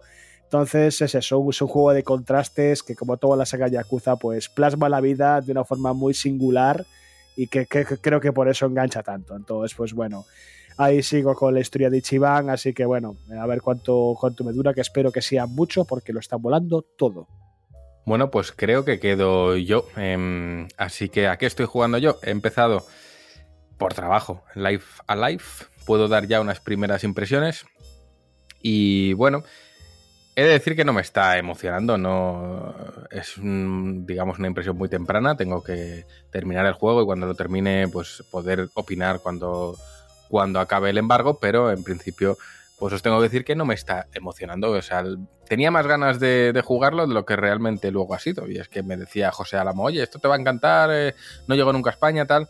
Y bueno, es un juego que aunque se le ha remozado el aspecto estético, la verdad es que se nota el paso de los años y que hay ciertos elementos que no se han digamos, actualizado a los estándares jugables de hoy en día. Se supone que es una aventura narrativa que se divide entre varios personajes que ocupan distintas franjas temporales y que en algún momento entiendo que esas franjas em, convergerán, por así decirlo. Pero he de decir que, mmm, trasladada la experiencia al plano jugable, por hablar de simples sensaciones, es un juego que no me deja la sensación de querer volver a jugar. No es ese juego que terminas la partida y luego eh, te pica el gusanillo y quieres volver a echar una partida, sino que simplemente, pues, olvidable y, no vuelves a jugarlo. Claro, esto, insisto, son unas impresiones muy tempranas eh, y por tanto injustas de lo que finalmente será el juego una vez lo termine. Em, a nivel narrativo, pues no es ningún alarde. Eh, concretamente la historia del periodo Edo de- de- del ninja, pues sin más, o sea, lo juegas y bueno, no, no te cuenta nada que digas, "Mm, qué interés. Y luego a nivel jugable eh, me desubica mucho porque son combates por turnos que sí, que no. Cuando te mueves una casilla transcurre una acción y van subiendo unas barras con las que luego puedes atacar, pero no. Si atacas, entonces al enemigo se le carga la barra entera y puede atacar. Eh, hay incluso situaciones de máxima injusticia como encontrarte con cinco ninjas a la vez que te van a dar para el pelo, salvo que seas especialmente ágil o te, te tomes todos los consumibles que hay mm, en el mapa. Eh, los combates tampoco cuando los termino no me dejan esa sensación de, de victoria, de furor, de joder, me he superado, de qué bien lo he hecho, sino de bueno, pues ya está. Y, mm, y en definitiva es un juego que luce muy bonito, sobre todo por el uso del HD 2D. Eh, hay escenas de vídeo francamente espectaculares. Creo que en este sentido se ha llegado a dominar la técnica muy bien. Ahí juegan mucho con el enfoque y el desenfoque, di- dependiendo de los diferentes planos de profundidad. Y eso está francamente bien. Pero a nivel jugable, insisto, se le notan mucho las costuras, se le nota mucho el paso del tiempo. Sin ir más lejos, pues volviendo al periodo de los, de los Shinobis, em, hay una mecánica de sigilo y es que es arcaica, rudimentaria, muy antigua y es básicamente te cubres con un mantón que te hace invisible y los enemigos dejan de verte. Aunque estén a dos palmos de ti, tú te pones la manta encima como Harry Potter y los enemigos no te ven y entonces tienes que esperar a que se vayan y te sigues moviendo. Problema que cuando usas la capa esta ni siquiera te puedes mover, o sea que tienes que estar parado un buen rato hasta que los enemigos se van. Y creo que es una mecánica de sigilo que en el año de este juego, que si no me equivoco es el 94, pues funcionaría, pero hoy por hoy se queda un poco atrás y podían haber aprovechado la ocasión para, digamos, remodelar, remodelar o modernizar estas mecánicas. Eh, a nivel historia, de momento no me dice nada, veremos cuando haya recorrido todas las sendas si mis impresiones cambian. Y en cualquier caso, pues bueno, es un, un juego más, añade exclusividad al catálogo de Nintendo Switch, añade trabajo, añade esfuerzos por traer cositas diferentes y también por traernos obras culturales que no llegaron aquí, pero en cualquier caso, em, llevando lo que llevo, yo esperaba un poquito más de este juego. Veremos si mis opiniones cambian, que seguramente sí, cuando lo termine. ¿Y a qué más he jugado? A poco más. He jugado a Diablo, ya os lo comenté la otra vez, creo. Em, pues ahí, eh, pasando el rato. Y la verdad es que no he jugado a mucho más. Dan, no sé si, si quieres decir algo. Sí, eh, me he dejado una cosa y además tenía en mente, quería recomendarlo efusivamente, pero eh, se me ha pasado por completo, porque claro, no es un juego que estoy jugando yo tal cual, sino que lo está jugando mi hermano y claro, se pica conmigo, eh, vente, intenta hacerme este tal, que es Neon White, juego de Anapurna y que, que es este tipo de... Yo lo veo y digo, esto lo ha hecho Suda 51, aunque me digan que no, aunque no aparezca, esto lo ha hecho Suda 51, porque es muy de su rollo, la narrativa, el tono, la jugabilidad, es súper arcade. Y bueno, yo me gustaría recomendarlo porque es ese tipo de juego en el que básicamente es eh, superar una serie de niveles de plataformeo y un poquito de acción, en el que tienes una serie de habilidades eh, sustentas a unas cartas, por ejemplo tienes una metralleta, la metralleta es una carta, que luego todas las cartas a su vez tienen una especie de habilidad al descartarte de ellas, rollo tienes una pistola y disparas, pero si te la, descartas haces un salto en el aire y la cosa es muy simple, son niveles muy cortitos en los que tienes que llegar en el menor tiempo posible del punto A al punto B si hay enemigos destruyéndolos por el camino. Y claro, es ese tipo de juego de reintentar, reintentar, reintentar, batir tus récords y picarte muchísimo porque es adictivo, es eh, artísticamente bastante simple pero bonito a la vez, muy efectivo, con una paleta de colores pues que utiliza mucho el azul de lo que es el cielo y demás, blancos para lo que son las estructuras y los enemigos que están ahí y al final es ese, es ese juego que es eh, adictivo y ya está. Entonces, mi hermano está picadísimo y de vez en cuando intenta sacarme el platino de este, no sé qué, porque es un puto manco. No, es broma, se, lo, se lo está sacando todo. Pero sí, a veces me dice, a ver si bates este récord tal. Y la verdad es que la experiencia merece la pena. Yo no lo tengo, pero va a acabar cayendo. Voy a esperar a ver si acaba saliendo una edición física y demás. Y si no, le gorroneo el juego a mi hermano. Pero vamos, lo que quería era recomendaros ese Neon White, que las partidas que yo le he echado, que ha sido prácticamente todo el capítulo 1 del tirón y algún nivel suelto, me ha parecido súper efectiva la fórmula. Pues recomendación hecha y con esto ahora sí que sí hemos terminado el podcast de esta semana, así que solo queda dar las gracias en primer lugar, como siempre, a vosotros, a los que estáis ahí detrás de, en este caso de los micros no, pero sí de, los altavoces, escuchándonos y dándonos alas y prestándonos vuestro tiempo y compartiendo un ratito con nosotros. Gracias a todos por hacerlo posible. Recordad que comentar en el podcast, dejarnos los likes y tal, nos ayuda mucho a posicionar y a que nos conozca más gente. Así que eh, eso es lo único que te pedimos. Y poco más, que te pases por gamestribune.com y le eches un vistazo a lo que hacemos, que eso mola tanto más que el podcast. Y ahora sí que sí, gracias también a quienes me acompañan hoy tras los micros. En primer lugar, como no está Juanpe, eh, Rami, el rigor periodístico. Eh, la sutileza informativa, eh, la, la ambrosía de las letras. Muchas gracias. Rabilondo, ¿eh? es que es que me gusta mucho ese momento. Nada, bueno, pues eh, obviamente no, no, no, no puedo igualar la calidad que han tenido mis compañeros como Juanpe o como Sergio Carlos a la hora de transmitiros eh, la información y sobre todo había una, una un, límite que siempre marcaba Sergio Carlos, ¿no? Y hasta aquí la información y ahora la opinión y tal. Y yo no lo sé separar, pero bueno, eh, yo creo que, que, más o menos hemos salvado eh, la papeleta y ya está. Así que, oye, pues os agradezco. Eh, que decidáis pasar este ratito eh, con nosotros, lo agradezco de corazón. Y nada, que aquí seguiremos al menos eh, todo este mes de julio. Supongo que en agosto nos pegaremos el, merecido descanso de, podcast que, nos viene bien a todos y a todas. Y, nada más, que por la semana que viene, pues, pues le robo la frase a Bello, más y mejor. Como dice él, además tiene que ir con entonación, más y mejor. Es que Bello es un maestro del micrófono y eso es así. Pero antes de darle las gracias a Bello, se las voy a dar a Raquel, que veo que tiene la manita levantada. Así que Raquel, gracias por venir y cuéntanos. Pues es que yo estaba aquí tranquilamente grabando con vosotros cuando de repente veo que me pasan el tweet del E3 de estamos de vuelta. ¿Eso lo habéis visto?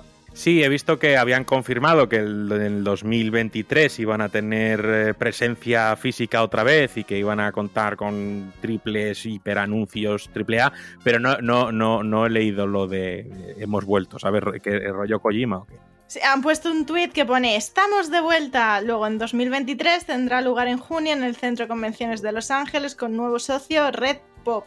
Red Pop se dice. Entonces, claro, me la acaban de pasar y yo estaba aquí tranquilamente y he dicho, pero vamos a ver si, si a mí la pena todavía no, no, la había gestionado bien, ¿sabes? Es como, por favor, ya tantas cosas. Bueno, habrá que, habrá que leer bien esto, pero yo necesitaba, necesitaba comentarlo un momentito con vosotros porque, porque digo, ¿qué, qué, qué meme es esto? ¿Qué, ¿Qué está pasando? Ahora que sí, ahora que no, ahora que sí. Bueno, bueno, bueno. Juan, podemos soñar e ir a E3 de nuevo. ha habido unos años lo que no. Ahora, ahora, ahora sí. sí. Bueno, a ver, ¿cuánto cuesta un viaje a ese lugar? Poco, ¿no? Pues eso es gestionarlo. Juanpe tiene ahorros. Que pague tres billetes. Pague, claro, son E3. Claro.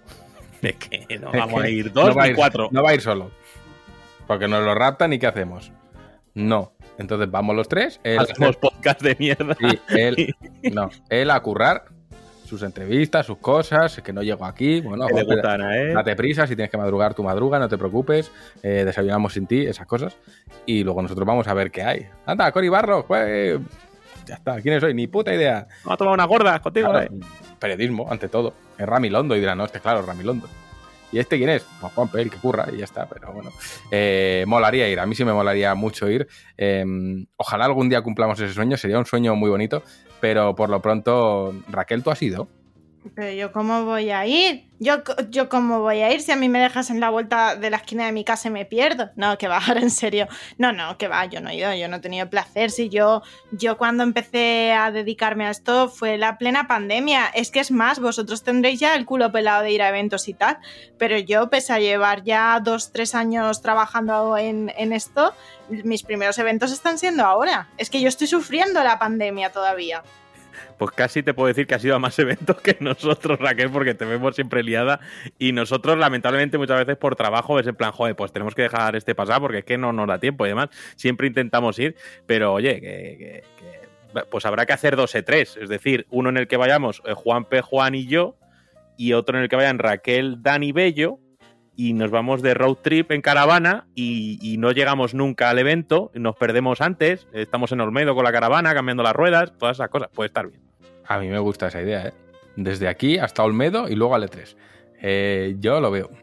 Yo lo veo, pero vamos. Algún día contaremos el día en que Ramiro se empeñó en ir a Olmedo y bueno, esa fue buena.